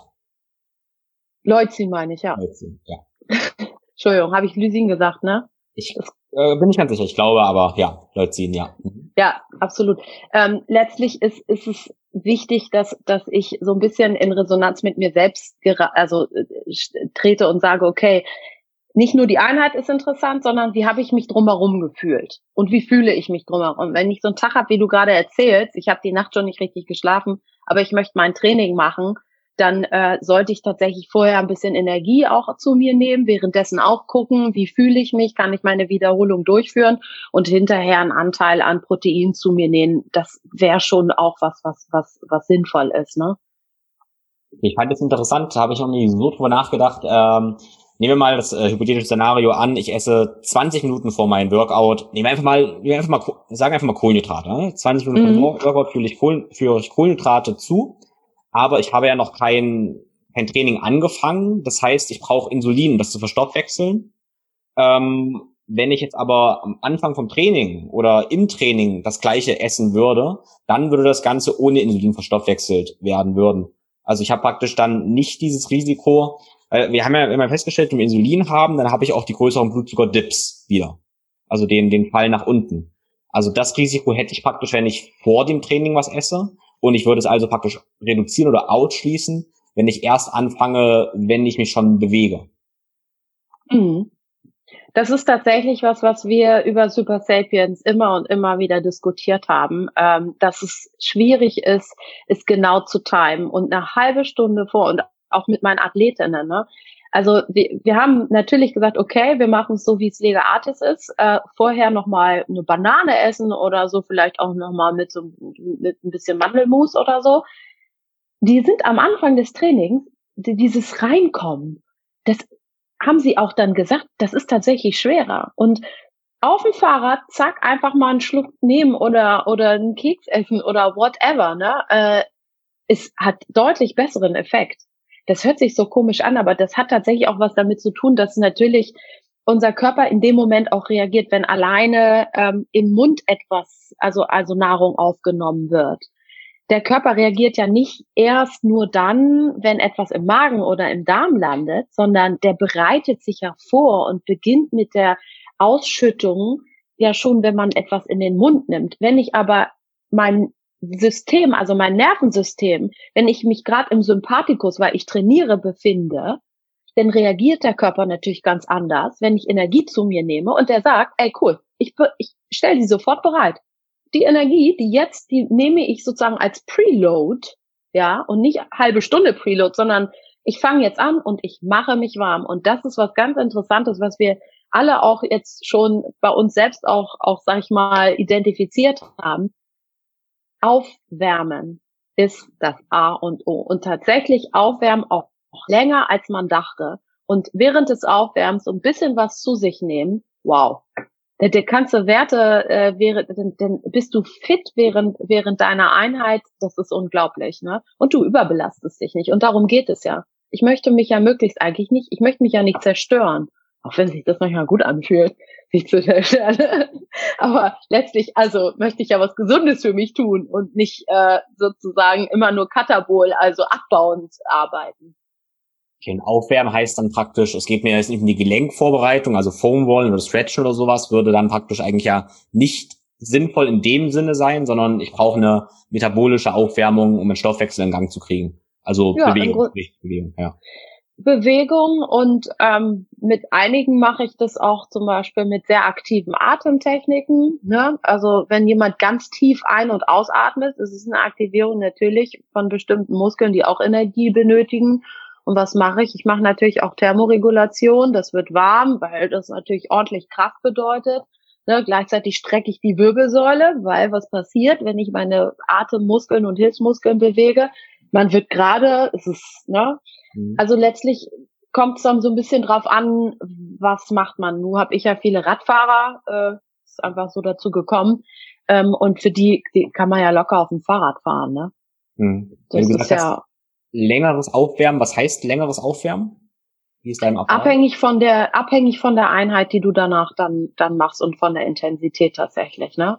Und ich sag mal proportional, wenn du vorher irgendwie so zehn Minuten dich warm geradelt hast und daraufhin folgt ein anstrengendes, in, intensives Intervalltraining, irgendwie fährst du so fünf äh, bis zehn Intervalle, äh, weit über Threshold, dann ist natürlich über eine halbe Stunde Aufwärmen schon tatsächlich sinnvoll. Dafür vielleicht zwei Intervalle weniger, weil der Nutzen, den du davon hast, von deinem Intervalltraining, ist viel größer in dem Moment, ne? Weil du mhm. ja schon in deinem optimalen Metabolismus bist. Das ist also nicht, das, also das Ziel zu haben, das erste Intervall darf sich schon richtig geil und richtig gut anfühlen, ne? Ja. Und ja. das letzte auch.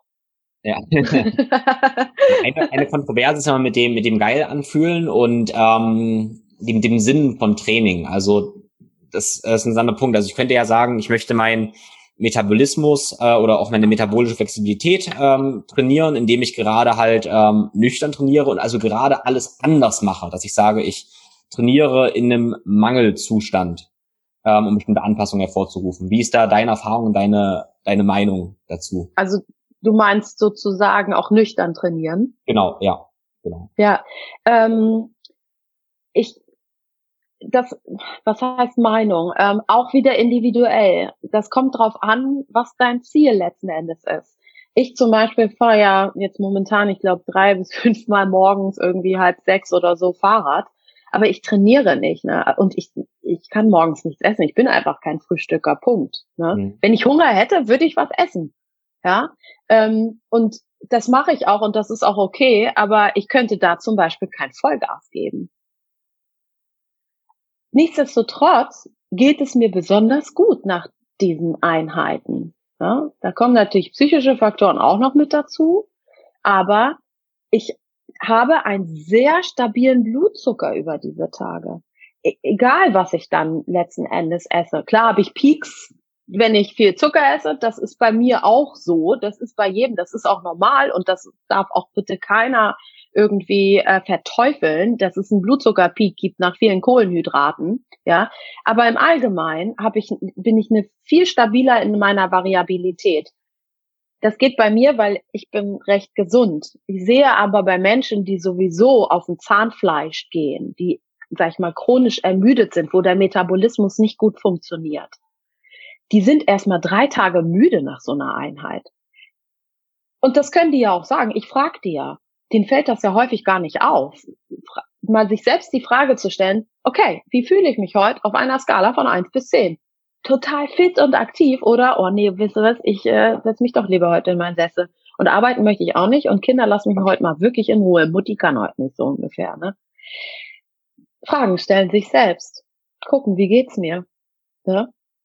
Und wenn ich immer die ganze Zeit nur kalte Füße, kalte Hände habe oder so, ne, und eine kalte Nase, ja, woran liegt das? Wenn ich gar keine richtige Kraft zum tief einatmen habe, sondern selbst das fällt mir schon schwer und mein Zwerchfell tut mir überall hier an den Stellen weh, hm, woran liegt das?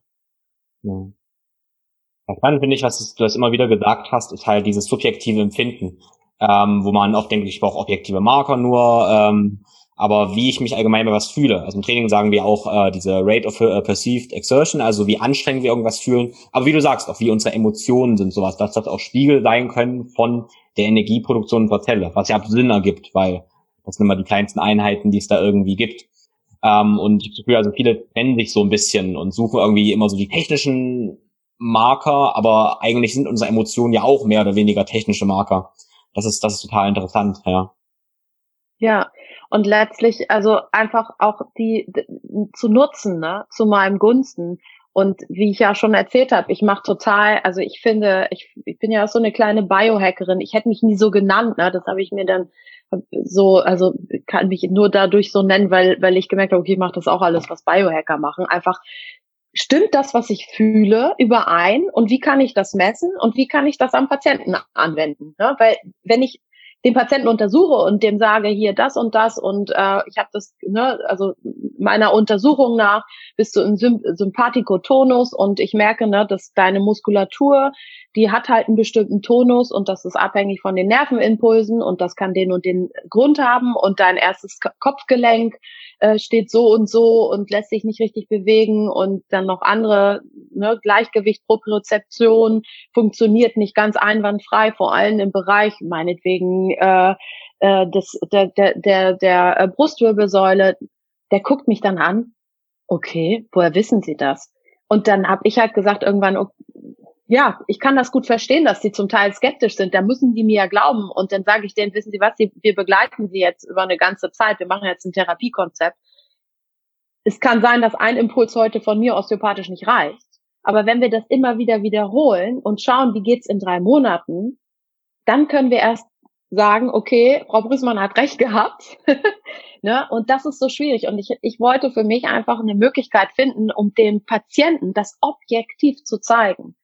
Und das kann ich dann mit der Überprüfung, meinetwegen mit der Glukosemessung, ich mache die HRV-Messung, die Herzratenvariabilitätsmessung, gebe eine qualitative Aussage über die Schlafqualität, dann Fitbit und Apple hier die die die die die die ähm, die die iWatch äh, was gibt's Garmin alle diese Devices Aura Ring auch ne ich nehme das was der Patient auch mitbringt oder wenn der Patient das möchte, natürlich nur. Und das sind alles Devices, die mich unterstützen in dem, stimmt das, was ich fühle?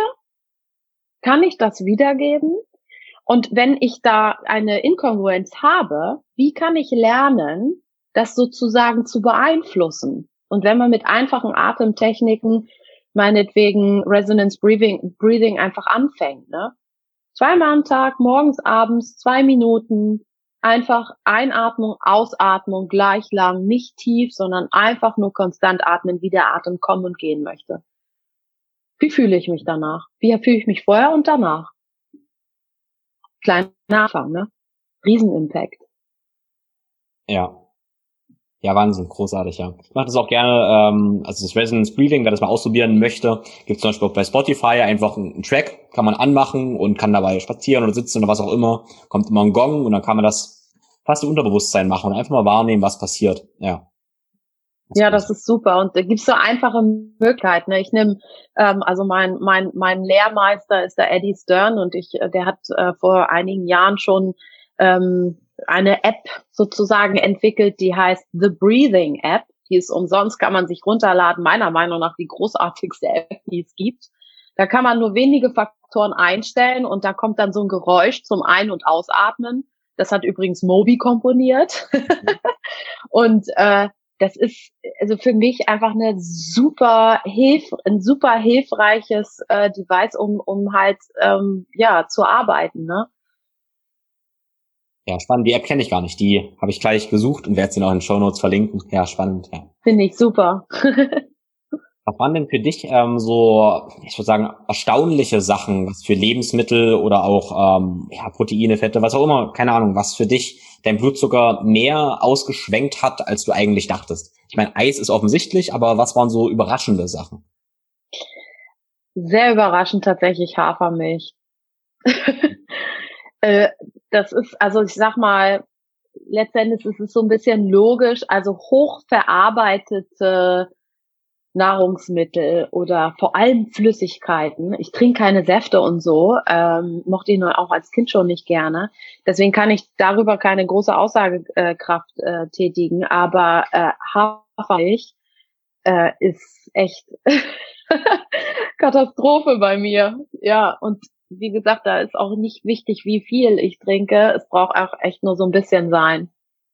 Mhm. Das ist so das, was bei mir persönlich und wie gesagt, unterschiedlich bei, bei meinen Athleten Dinge, die, die, die anscheinend nicht so gut vertragen werden, einfach auch. Ne? Wenn die auch in einer Nahrung mit drin sind, ähm, ja, einfach rauslassen, tatsächlich. Hast das du da auch was, was du, was du da ganz interessant um, bei dir fandst? Naja, ich fand es insofern interessant, dass ich ähm, also ich bin ja ein Riesenfan von imitierenden Fasten, wenn man das eigentlich so gut tut. Und trotzdem habe ich dann manchmal so Mini-Ausnahmen gemacht, äh, wie zum Beispiel dann frühst den Kaffee oder sowas, äh, wo ich auch ähm, normale Milch mit reingemacht oder auch mal Hafermilch und so. Und war für mich eigentlich dann krass interessant, wie stark der Einfluss ist, dass ich damit in meinem Fasten auch völlig zerstöre, weil es dann mhm. entgleist. Auch mit normaler Milch? Ähm, Milch, ja, aber, aber Sahne geht zum Beispiel. Aber das mache ich eigentlich auch nicht mehr. Also entweder faste ich richtig oder wenn ich oder ich mache so einen Bulletproof Coffee, äh, wo ich wirklich nur reines Fett reinmache, wie Ghee ja. zum Beispiel oder Kokosöl. Da habe ich zum Beispiel gar keine Auswirkungen. Auch wenn ich ein bisschen Kollagen reinmache, gar kein mhm. Problem. Kollagen ist wirklich in Ordnung. Äh, was ich feststelle, wenn ich ähm, was mit Leucin, sprich Whey-Protein oder sowas, ähm, das macht bei mir auf jeden Fall auch Ausschwankungen.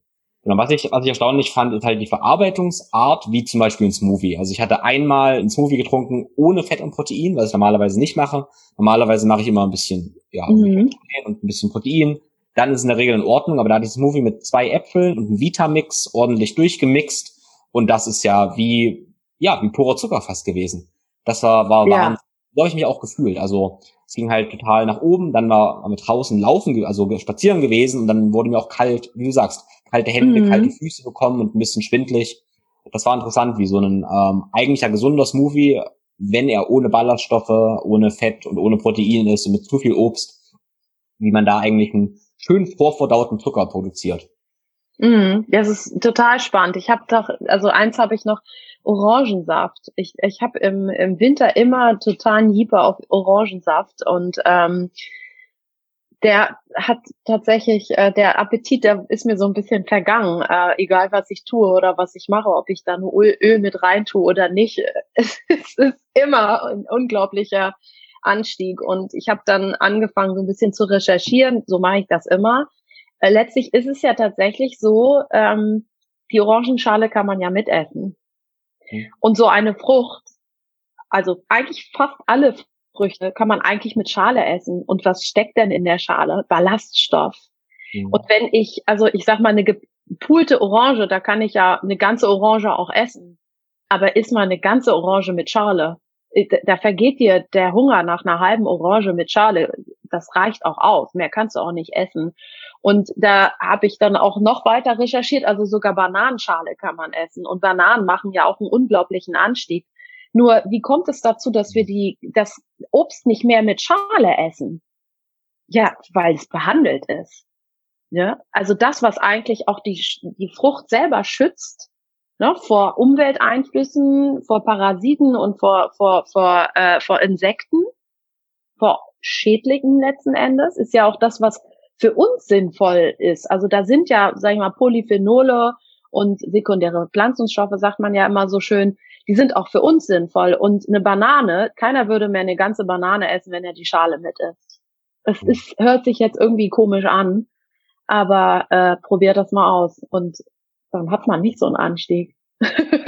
das Prinzip ist halt, ist halt total logisch, dass wir immer schauen, was sind unverarbeitet und was sind verarbeitete Lebensmittel. Und in diesem ja. Sinne ist ja dann die Orange, auch die geschälte Orange schon verarbeitetes Lebensmittel. Ich meine, Klar. Hat jetzt nicht mit Blutzucker zu tun, aber es ist ja ähnlich mit Nüssen, wo man, wo ich auch gerne sage, okay, stell dir mal vor, wie viele Walnüsse würdest du essen, wenn du sie alle einzeln knacken müsstest? Würdest du dann auch eine Packung Studentenfutter essen? Und wahrscheinlich nicht, weil es ist eine ganze Menge Aufwand. Und dann ist ja auch wieder klar, was ist eine physiologische Menge und was ist eigentlich eine unphysiologische Menge, weil wir vielleicht sogar Nussmus kaufen oder sowas. Ne? Wie viele Mandeln hätten wir knacken müssen, um ein Glas Mandelbutter zu kaufen, äh, zu essen? Wahnsinn. Mhm, total. Und wie anstrengend ist das auch? Es gibt schon einen Grund, warum man so schwer an bestimmte Nahrungsmittel rankommt. Ne? Nur da isst man die Schale ja tatsächlich nicht, ne? Und man malt sie auch nicht, um sie dann irgendwie in Pulverform irgendwo reinzutun, obwohl es wäre wär vielleicht ganz interessant, ne? Gemahlene äh, Walnussschale oder so. Vielleicht ist das so der Hype in zehn Jahren, wer weiß. Naja. Also in der Regel Zusätzlich mit den Walnüssen, ne? In der Regel ist das sowas, was dann ganz, ganz teuer als neu verkauft wird und es eigentlich Abfallprodukte sind. Das gibt's immer mal, ja. Ja, ja Acai zum Beispiel, ne? Also eine eine äh, Frucht sozusagen, die ja mega gehypt wurde und eine Zeit lang echt äh, äh, ganz äh, ja su super Health Food und was weiß ich was und jetzt war glaube ich äh, ich habe es auch in einem Podcast gehört von Levels, ne? Die machen auch diese diese Glukosemessung in den Staaten allerdings, die kriegt man hier nicht diese diese äh, Sensoren und äh, Acai gehörte tatsächlich zu zu den zu den Nahrungsmitteln, die ein, einen unglaublichen äh, Blutzuckeranstieg äh, ja bewirken. Und wenn man überlegt, dass vor, ich glaube, fünf Jahren oder so, da konntest du an jeder Ecke in den Staaten Acai kaufen. Ne? und wenn man gewusst hätte, was das eigentlich, sag ich mal, ähm, ja, für einen Effekt hat, dann, dann hätte das ja keiner als irgendwie Power Fruit oder oder so halt ja deklariert, ne? Doch, das ist, ist schon wichtig, ist schon interessant. Also was bei mir auch noch zusätzlich, glaube ich, ganz interessant war, war Sushi. Mhm. Und ähm, ich habe dann so ein bisschen über natürlich wieder Selbstexperimente gemacht. Ähm, ich bin zurückhaltend mit Sushi essen sowieso äh, wegen des Fischs, aber ähm, ich habe dann einfach mal die Sojasauce weggelassen. Mhm. Und es ist bei mir die Sojasauce. Auch logisch, nicht nur viel Zucker, sondern die Sojasauce, die wir kaufen. Also ich sag mal, eine echte Sojasauce äh, kann man fast nicht bezahlen, weil die braucht ewig lange, bis sozusagen diese Fermentationsprozesse auch wirklich stattgefunden haben und die Sojasauce auch als so, solche, ne, das ja ein uraltes äh, äh, Produkt sozusagen äh, aus, aus, ich glaube, es kommt aus Japan, ne, dazu gehört auch Miso und so weiter, sind alles fermentierte ähm, Nahrungsmittel, die nicht mehr so viel oder heutzutage unsere Sojasauce hat oft nicht mehr so viel damit zu tun. Ne? Das ist nur ein, eine Angleichung daran. Und wenn ich Sojasauce weglasse vom Sushi, habe ich nicht solche Reaktionen. Das heißt, ich reagiere auf Sojasauce. Und das ist tatsächlich auch das, was in mir so ein Kribbeln dann auslöst oder so, ne? Interessant, also, weil das auch, das, ich meine, Sojasauce hat ja nun nicht wirklich Kohlenhydrate, aber die Unverträglichkeit ist es praktisch, die bei dir auch den Blutzucker noch eventuell nach oben schießen lässt. Was ich bei Sushi festgestellt, bei Sushi festgestellt habe, dass halt der Reis, der Sushi-Reis, es hat sehr, sehr viel Zucker. Das ist so ähm, das Problem ganz oft bei mir. Also wenn ich eine Schüssel ja. Reis esse, die ich selber gekocht habe, ist es in Ordnung. Äh, Sushi-Reis mhm. ist leider mit viel Zucker und dadurch wesentlich äh, mehr bei mir. Ja, obwohl ich ich habe es auch bei selbstgemachten Sushi äh, habe ich es halt auch erlebt und ähm, nur klar, man muss natürlich immer gucken, ähm, es ist jetzt auch nicht so schlimm, wenn man zwischendurch ansteigt. Das ist gar kein Problem. Ne? Ähm, es sollte bloß nicht so oft sein. Ne? Die Dosis macht das Gift. In diesem Fall auch wieder. Und wenn ich Symptome habe, wenn es mir nicht gut geht, dann ist es tatsächlich eine Zeit lang auch mal wichtig, dass man den Organismus auch wieder in auf gesunde Bahn bringt. Und dann kann man auch äußere Einflüsse, Flüssen, denen kann man viel besser Widerstand leisten. Ne? Dieses Resilienz, äh, sagt man ja dann, also die Widerstandsfähigkeit, die kann man schon auch aufbauen. Man muss bloß selber was tun. Das ist einfach so, ne? Also letztlich sind das, also gerade wenn man, wenn, wenn man selbst Tests macht und man selbst sein eigenes Labor ist, ist das natürlich auch interessant. Aber wie gesagt, jetzt ist nicht bei jedem wird es nicht so sein wie meine Reaktion. Das möchte ich auch nochmal ganz klar sagen, ähm, ne, dass Hafermilch für alle schlecht ist, dass Sushi für alle schlecht ist, sondern selber herausfinden und das erste ist nicht sich so, so, eine, so, eine, so, ein, so einen Sensor ranzukleben, sondern mal zu gucken, wie fühle ich mich denn während des Essens und nach dem Essen fängt plötzlich an, sozusagen mein, mein Herz zu klopfen und so hoch zu steigen, wird mir warm, zittrig oder irgendwas, schreibe ich mir vielleicht dann auf, ne? Ähm, nach dem und dem Essen. Sehe ich irgendwelche Zusammenhänge? Ne? Ja, bei mir ist, äh, weil du gefragt hast, immer der, der, also Nahrungsmittel sind bei mir jetzt gar nicht so, dass es da so unterschiedlich ist, aber für mich war interessant, was ich halt vor dem Essen mache. Also mhm. wenn ich zum Beispiel so ein, ich esse ganz gerne Porridge auch, ja? und wenn ich einmal Porridge esse, am Morgen davor nichts gemacht habe, dann kann ich mich, das mache ich nicht mehr, aber dann fühle ich mich den ganzen Tag furchtbar, wirklich. Wenn ich jetzt davor trainiert habe, also es kann mhm. auch sein, dass ich spazieren war, aber vor allem, wenn ich ein Krafttraining gemacht habe, esse ich das gleiche oder doppelte Portion, ich fühle mich den ganzen Tag großartig. Ja. Äh, das ist für mich halt auch viel relevanter, das was mache ich, mache ich vor dem Essen. Das ist extrem. Klar, weil dann der Bedarf auch größer ist. Wahrscheinlich hast du auch deine, deine Speicher angeknabbert. Und dann ist es ja auch gar nicht so schlecht, dass man die Speicher wieder auflädt. Ne? Und gerade was Porridge angeht, es ist doch, es ist doch genial, dass wir Nahrungsmittel haben, die so schnell verfügbar Energie bereitstellen. Ne? Das ist doch, das ist doch nicht zu verteufeln. Und und letztlich, also was zum Beispiel, ähm, ich bin jemand, ähm, ich mach, ich kaufe mir Sprießkornhafer, ne? Also das ist halt Hafer, der noch im, im vollen Korn sozusagen ist und auch eine gute Keimfähigkeit noch hat. Und den, ich habe so eine Mühle, den haue ich mir selbst durch eine Mühle, den lege ich ein und ich habe keinen Blutzuckeranstieg, wenn ich das Porridge mache. Also gering. Natürlich steigt er schon an, aber das ist auch wenn, ob ich trainiere oder nicht trainiere, das macht natürlich einen Unterschied, ne? Auch Getreide, also lege ich mir auch ein. Das, da habe ich immer ein Glas in meinem, meinem Kühlschrank und wenn ich mich danach fühle, also mein Bauch sich auch danach fühlt, oh ja, ich könnte mal wieder irgendwie so einen Löffel davon haben. Das ist natürlich auch eine ganze Zeit, ne? Roggen, Dinkel, Weizen, Buchweizen und zwischenzeitlich dachte ich ja, also ich vertrag vielleicht gar nicht mehr äh, so viel Weizen. Pustekuchen, die Art und Weise, wie ich den aufnehme, hat viel mehr damit zu tun, ne? ähm, als dass es an sich ein Nahrungsmittel ist und wie dieses Nahrungsmittel natürlich verarbeitet ist. Ne? Letztlich ist gerade bei Getreide ist einfach auch interessant, dass das Getreide nun mal ganz schwierig von unserem Körper aufzunehmen ist. Also der da echt, der arbeitet da. So viel dazu Verdauung ist auch wirklich Arbeit und braucht viel Energie und Aufmerksamkeit. Ähm, aber das, was wir an Getreideprodukten sozusagen essen, das ist alles mit Beschleunigern irgendwie gegangen, ähm, gebacken, wie auch immer. Das ist halt nicht so gut verträglich für uns. Ne? Es ist alles schon vorgearbeitet und vor, ja, letzten Endes äh, vorgedaut, aber auf eine nicht natürliche Art und Weise, sondern chemisch in Anführungsstrichen. Und da ist es einfach wichtig, darauf zu achten. Ich finde, das ist ein relativ einfacher Hack, den man doch gut durchführen kann und es ist auch nicht teuer. Ne? Ja, das ist interessant mit den Haferflocken, weil äh, wenn man sich mal anguckt, wie Haferflocken gemacht werden, ähm, also so gerade die zarten Haferflocken, die werden gewalzt und so weiter, die werden gedämpft, oft dann getrocknet. Also es ist ein tatsächlich ein hochverarbeitetes Produkt und klar, es ist Vollkorn, Vollkorn wird verarbeitet, aber es ist trotzdem stark verarbeitet. Aber es genau. ist halt genau. für mich ganz wichtig, immer den Kontext zu verstehen.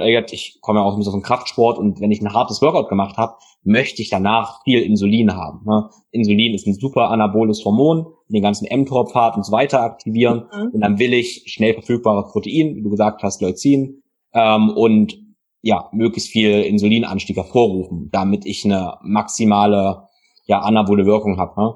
Und Deshalb Kontext mehr das immer. Und deine tollen eingereichten Haferflocken, die würde ich dann vielleicht gar nicht bevorzugen, weil sie vielleicht auch zu aufwendig sind zum, ähm, zum Verdauen einfach. Ich möchte ja eine ja. schnelle Verdauung haben und wie du gesagt hast, mich gerade nicht belasten, weil Verdauen ja aufwendig ist.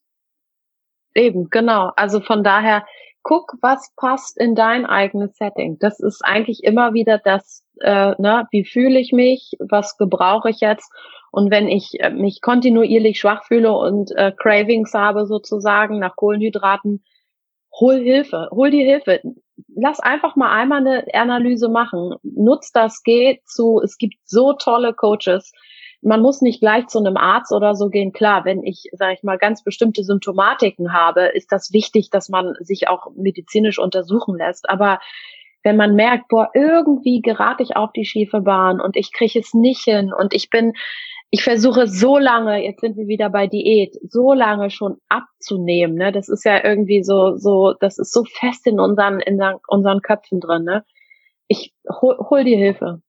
Frag jemand, ne? Es, und es gibt mittlerweile so viele tolle Menschen und die wissen meistens, wenn, wenn man, sag ich mal, wirklich zu medizinischen Problemen kommt, jemand, der ein guter Coach ist, der, der, also beweist es dadurch, dass er mit anderen zusammenarbeitet, der ein Netzwerk aufbaut. Wir müssen alle zusammenarbeiten. Ich als Ärztin möchte eigentlich Diagnostik machen. Ne? Ich möchte meine Expertise nutzen, um mit anderen zusammenzuarbeiten. Ich bin eigentlich gar nicht diejenige, die, die viel Zeit hat, große Pläne zu schreiben, immer nachzufragen und so weiter, sondern ich bin dankbar über jeden Coach, der sagt, hey, cool, ähm, ich mache das. Ne? Ich habe tolle Pläne, ich, ich adaptiere sozusagen den Plan an meine Patienten oder an die Klienten. Entschuldigung, ich bin ja nun mal mit Patienten aufgewachsen. ähm, das müssen wir in diesem System viel mehr lernen. Und dann kommen wir auch dazu, die Gesundheit jedes Einzelnen zu fördern. Und ich sage immer, finde deine ganz persönlichen Gesundheitsfaktoren raus. Was bedeutet für deinen Körper, für dich, für deinen Kopf, mental, seelisch, physisch Gesundheit? Das ist anders als das vom Nachbarn und anders als das vom Partner. Und wenn du selber Schwierigkeiten hast, es rauszufinden, frag Tim. Mhm. Und wenn ich es nicht weiß, dann frage ich die Marie, weil das, was du gesagt hast, das ist halt ähm, auch genau mein, mein Ansatz. Und das ist auch mal so ein bisschen, ähm, ja, meine Kritik gerade. Ich weiß, es gibt halt super viele, ja, sogenannte Coaches gerade, die meiner Meinung nach oft ihre Kompetenzen überschreiten, weil man sich alles so ein bisschen sagt, man kann alles mögliche. Es kann Thema Traumatherapie gehen, Thema Ärzte gehen und so. Und also als Coach sollte man auch ganz klar wissen, was kann man, was kann man nicht. Überall sollte man Ahnung haben. Zum Beispiel jetzt traumasensibel arbeiten und so weiter, aber dann ähm, im richtigen Moment sagen, okay, dann verweise ich an einen Experten, hole mir Expertise von jemand anderem. Und das ist völlig okay. Also jeder sollte da meiner Ansicht nach ganz, ganz klar seine Grenzen können, die kommunizieren und nicht überstreiten. Das ist noch das ist mir immer sehr, sehr, sehr wichtig. Total. Und meistens ist es ja nicht so, dass diejenigen, also die Coaches dann, also ähm, ja, böse meinen, ne? sondern die haben so einen hohen Anspruch an sich selbst und glauben zumal, sie müssten alles wissen. Ne? Und wenn sie es nicht wissen und zugeben, oh Gott, ich kann da, damit kann ich überhaupt nichts anfangen, dass sie dann eine Schwäche oder so zeigen, ne? oder ein Unwissen oder nicht, nicht qualifiziert genug sind. Im Gegenteil. Genau das Gegenteil ist eigentlich zählt. Denn zu, zu wissen, wow, das kann ich nicht, ist eigentlich viel wichtiger, weil wenn ich den Patienten oder Klienten rüberbringe, sage, wow, also hier komme ich nicht unbedingt weiter, ich muss mal jemanden anderen danach fragen oder bist du bereit, noch mit einem anderen Coach oder ich würde dich gern weiterverweisen, weil ich komme hier einfach nicht weiter. Der Patient freut sich und der wird immer wieder zu dir kommen, einfach weil du ehrlich bist. Ne? Und ich bin in einer Klinik, also ich habe schon mehrere Fachbereichen und so gearbeitet und in einer Klinik ähm, bin ich entlassen worden mit den, mit den, hab die, die Verabschiedung gefeiert mit den Worten an mich gerichtet. Marie, weißt du, was wir an dir geschätzt haben? Du hast auch mal gesagt, wenn du was nicht weißt. Und ich musste so grinsen und dachte so, so ungefähr in jeder Visite stand ich da und gesagt, nee, das verstehe ich jetzt nicht. Also das möchte ich jetzt genauer wissen. Ne? Und natürlich kommen rollende Augen, weil dann kommt man ja nicht voran in seinem Zeitplan. Aber genau da liegt ja auch sozusagen dieser Diamant und der Edelstein, um Wissen sozusagen zu generieren und Wissen zu schaffen, wie ich am Anfang schon gesagt habe. Ne? Ich habe das Gefühl, ich bin auf der Welt als auf die Welt gekommen als Wissenschaftlerin. Und das Wissen schaffe ich nicht nur für mich, sondern auch für andere. Genauso wie andere für mich ja auch Wissen schaffen. Und das finde ich in der Vernetzung halt einfach echt, das ist ein Geschenk, ne? Es beflügelt. Ja. Kann ich hundertprozentig unterschreiben und nachvollziehen. Ich fühle mich auch mal wie ein Entdecker und finde das, finde das großartig. Was sind denn jetzt so ähm, Sachen, die dich gerade da beschäftigen, was Blutzug angeht? Was, also was sind deine Experimente gerade, was bei dir, woran du Wissenschaft machst gerade? Ähm, tatsächlich äh, ist, ist der, der Zyklus der Frau und die Anpassung des Trainings an den Zyklus etwas Hochspannendes. Ähm, weil letzten Endes ja auch der Energiemetabolismus der Frau nicht konstant über den gesamten Zyklus ist. Und ähm, es gibt Phasen des Zyklus, in denen man zum Beispiel also 200 Kalorien mehr braucht. Und das ist nicht wenig. Das heißt, der Schokoriegel in den Zeiten, wo man denkt, so, oh, ich habe so einen Appetit auf Schokolade oder Süßes, der ist berechtigt. Und äh, bloß es gibt keine Daten der Glukosemessung diesbezüglich. diesbezüglich. Und ich habe ähm, jetzt Kontakt auch mit mit mit einem ja letzten Endes äh, mit einem Forschungsteam, ich meine in Neuseeland ähm, aufgenommen um um äh, Stacey äh, äh, Sims drumherum, genau. Das ist super spannend, äh, weil die, also die, das ist ja eine der Wissenschaftlerinnen, die ist Physiologin in Neuseeland.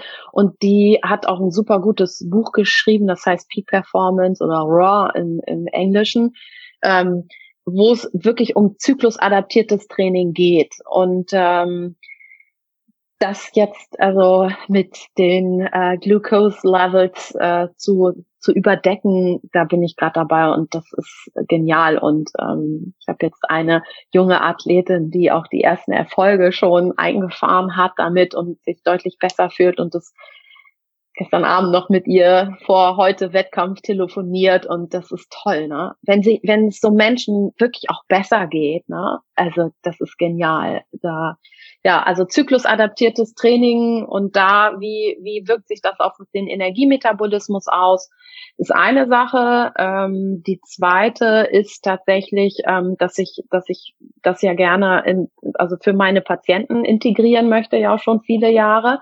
Und diesbezüglich ähm, anfange halt, ich sag mal, Normalos, die nicht keine Athleten sind, äh, äh, ja, als Probanden habe ich da so ein paar Patienten, die, die ich äh, nutze, wenn man so möchte. Natürlich mit, mit Einverständnis äh, derer, wie verändere ich sozusagen durch auch Atemtraining, äh, bestimmte Verhaltensweisen, dann auch die Anpassung an, an, an mein, meine Glucose-Levels. Ähm, und mit Super Sapiens, ähm, das ist ja, sag ich mal, ein Top-Team. Ich mag nicht so gerne Werbung machen, aber letzten Endes ähm, ist das ja so aufgebaut, dass die unglaublich viele Botschafter haben ähm, und die Daten natürlich auch nutzen und sie kommen wirklich allen zugute, äh, weil wir schon Sachen rausgefunden haben, die echt spannend sind und die machen jetzt die ersten Experimente mit Freiwilligen ähm, zu in Bezug auf nüchtern Training ähm, und in Bezug auf bestimmte Nährstoffe, die während des Trainings genommen äh, werden, um zu gucken, was für einen Impact sozusagen diese, diese Nährstoffe auch haben. Und da gibt's ein richtiges Studiendesign auch zu. Die haben ein wissenschaftliches Team tatsächlich engagiert, was ich toll finde. Und jeder, der sich dafür interessiert, wie eigentlich es zu Super Sapiens gekommen ist, es gibt einen Podcast, ähm, kann ich dir auch nochmal mitteilen, äh, da wurde Phil Sutherland, einer der Founder, interviewt, der ist nämlich selber, der hat selber Diabetes Typ 1, seit er klein ist. Er ist so, glaube ich, in den 40ern. Und damals wurde seinen Eltern gesagt, ähm, ja, ach, äh, sie können froh sein, wenn, wenn der Junge äh, so Mitte 30 wird oder so. Möglichst kein Sport, also das wird bei ihm als kleinen, als Säugling diagnostiziert, kein Sport, weil Hypoglykämien sind so gefährlich. Die Eltern haben aber herausgefunden, dass gerade Bewegung einen riesen Impact auf ihn haben und sie weniger Insulin brauchen. Man muss dazu sagen, in den Staaten müssen die Diabetiker ihr Insulin selbst zahlen. Und das ist richtig teuer. Das heißt, wenn er sich bewegt hat, brauchten sie weniger Insulin und das ist natürlich ein Vorteil. Und dieser Podcast ist interessant, um zu wissen, okay, was steht eigentlich dahinter und welcher Grundgedanke wird verfolgt. Und äh, letztlich können wir ja auch nur lernen, auch von kranken Menschen. Das muss man mal so sagen. Ja. Ja, total spannend. Da steht, steht viel an. Ja, total. Also das Thema ähm, ja, Frauen und Zyklus auch total ja, da müsste man noch ein, zwei Stunden drüber reden, aber ich denke, bei mir ist erstmal ein ähm, rundes Bild gemacht, erstmal als Einstieg in das ganze Thema Blutzucker und warum das für jeden eigentlich relevant ist. Und ähm, ich glaube, ich hoffe mal, der Zuhörer oder sogar zu sehr spürt, dass wir davon begeistert sind. Und ich freue mich immer, wenn jemand merkt, dann, ah, er ist auch begeistert davon und möchte, weil er das Leuchten bei uns in den Augen sieht, das auch selber ausprobieren. Ne? Und das ist auf jeden Fall so ein Anliegen von mir und ich vermute auch mal von dir, ne? das ist ein eigener Experimentator zu werden mhm. und sich eventuell auf den, auf den Weg da Hilfe zu holen. Ähm, genau. Und nicht den Anspruch zu haben, das muss ich auch nochmal sagen, ähm, nicht den Anspruch zu haben, dass man diese Levels da versteht, weil es gibt auch noch nicht genügend Aussagekräft, ja, also kräftige Aussagen. Und ähm, wie gesagt, ich weiß nicht, wie du das machst. Mir haben sich auch schon einige gemeldet, die sich solche Sensoren geholt haben und merken, oh, ich weiß gar nichts damit anzufangen. Also ruhig melden, wir helfen euch dabei. Das soll jetzt keine Werbung sein, sondern ähm, das ist nicht ganz günstig. Und ich kann auch verstehen, wenn man zwei oder für vier Wochen diese Sensoren hat und eigentlich hinterher nicht schlauer ist. Im Gegenteil, es nervt einen sogar total. Man hat jetzt so viel Geld ausgegeben und so richtig nützen tun sie einem nicht. Im Gegenteil, ist noch was zusätzlich, was einem belastet. Also da kann man schon auch echt profitieren, einfach mal ein paar Fragen stellen. Ähm, ne? Das ist überhaupt gar kein Problem. Und ich lerne ja auch davon, das muss man auch sagen. Also du ja wahrscheinlich auch. Das ist ja spannend. Jeder ist anders. Absolut, so ist es ja. Personalisiert.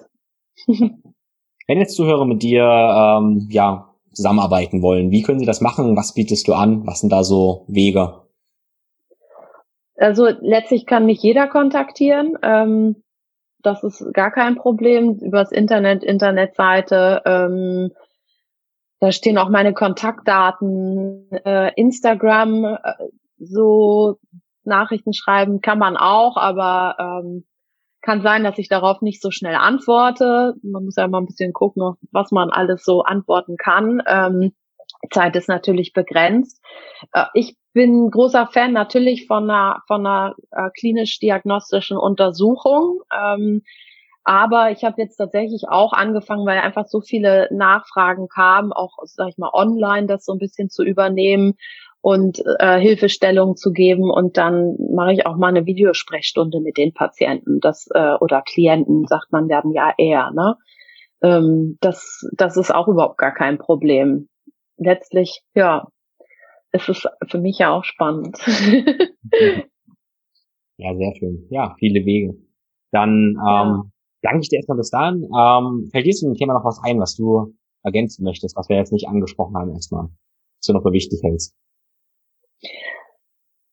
Es fühlt sich gut an, wenn man weiß, wie man gesund ist. Und auch wenn man krank sein sollte, werden sollte, weiß man auch, das ist eine Möglichkeit, also ein Teil der Gesundheit. Also ja, das kann ich einfach jedem mitgeben. Ja, wunderbar. Dann lassen wir das so stehen. Und ja, ich danke dir bis hierhin, Marie. Gerne. Mhm. Vielen, vielen Dank fürs Zuhören. Das war's mit dieser Episode des Podcasts und ich hoffe, du hast Lust bekommen, ja, deine eigenen Experimente zu starten, entweder mit dir oder auch deinen Klienten. Weil ich kann dir sagen, dass du damit letztendlich dein eigener Experte für deinen Körper wirst und ganz, ganz viele Erkenntnisse sammelst, wo du dein ganzes Leben ja, profitieren wirst. Teile gerne deine Erkenntnisse aus den ganzen Messungen dann mit mir und Marie, weil wir natürlich auch immer dazulernen. Wenn du Lust hast, das Ganze auszuprobieren, dann empfehlen wir dir den Super Sapiens Sensor und den Link dazu findest du in den Show Notes. Und dort findest du auch einen Rabattcode, wo du 30%, Quatsch, 30 Euro auf deine Bestellung ähm, sparen kannst.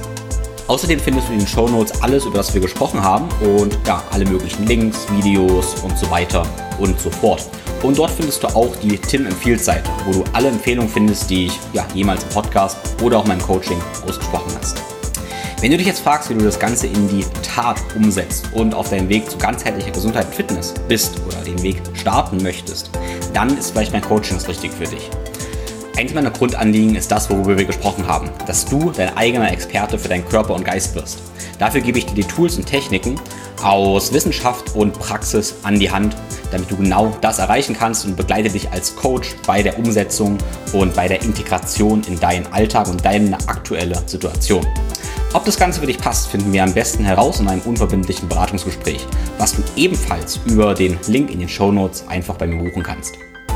Wenn du den Podcast unterstützen möchtest, dann würde ich mich sehr freuen, wenn du einerseits eine Bewertung bei Apple Podcasts hinterlässt, am besten mit möglichst vielen Sternen, und gerne den Podcast in deinen sozialen Netzwerken teilst, beispielsweise mit, einer, äh, mit einem Screenshot mit in deiner Story auf Instagram und verlinke bitte mich und Marie darin. Ganz, ganz lieben Dank dafür. Nun wünsche ich dir erstmal eine wunderschöne Woche. Alles Liebe, dein Tim.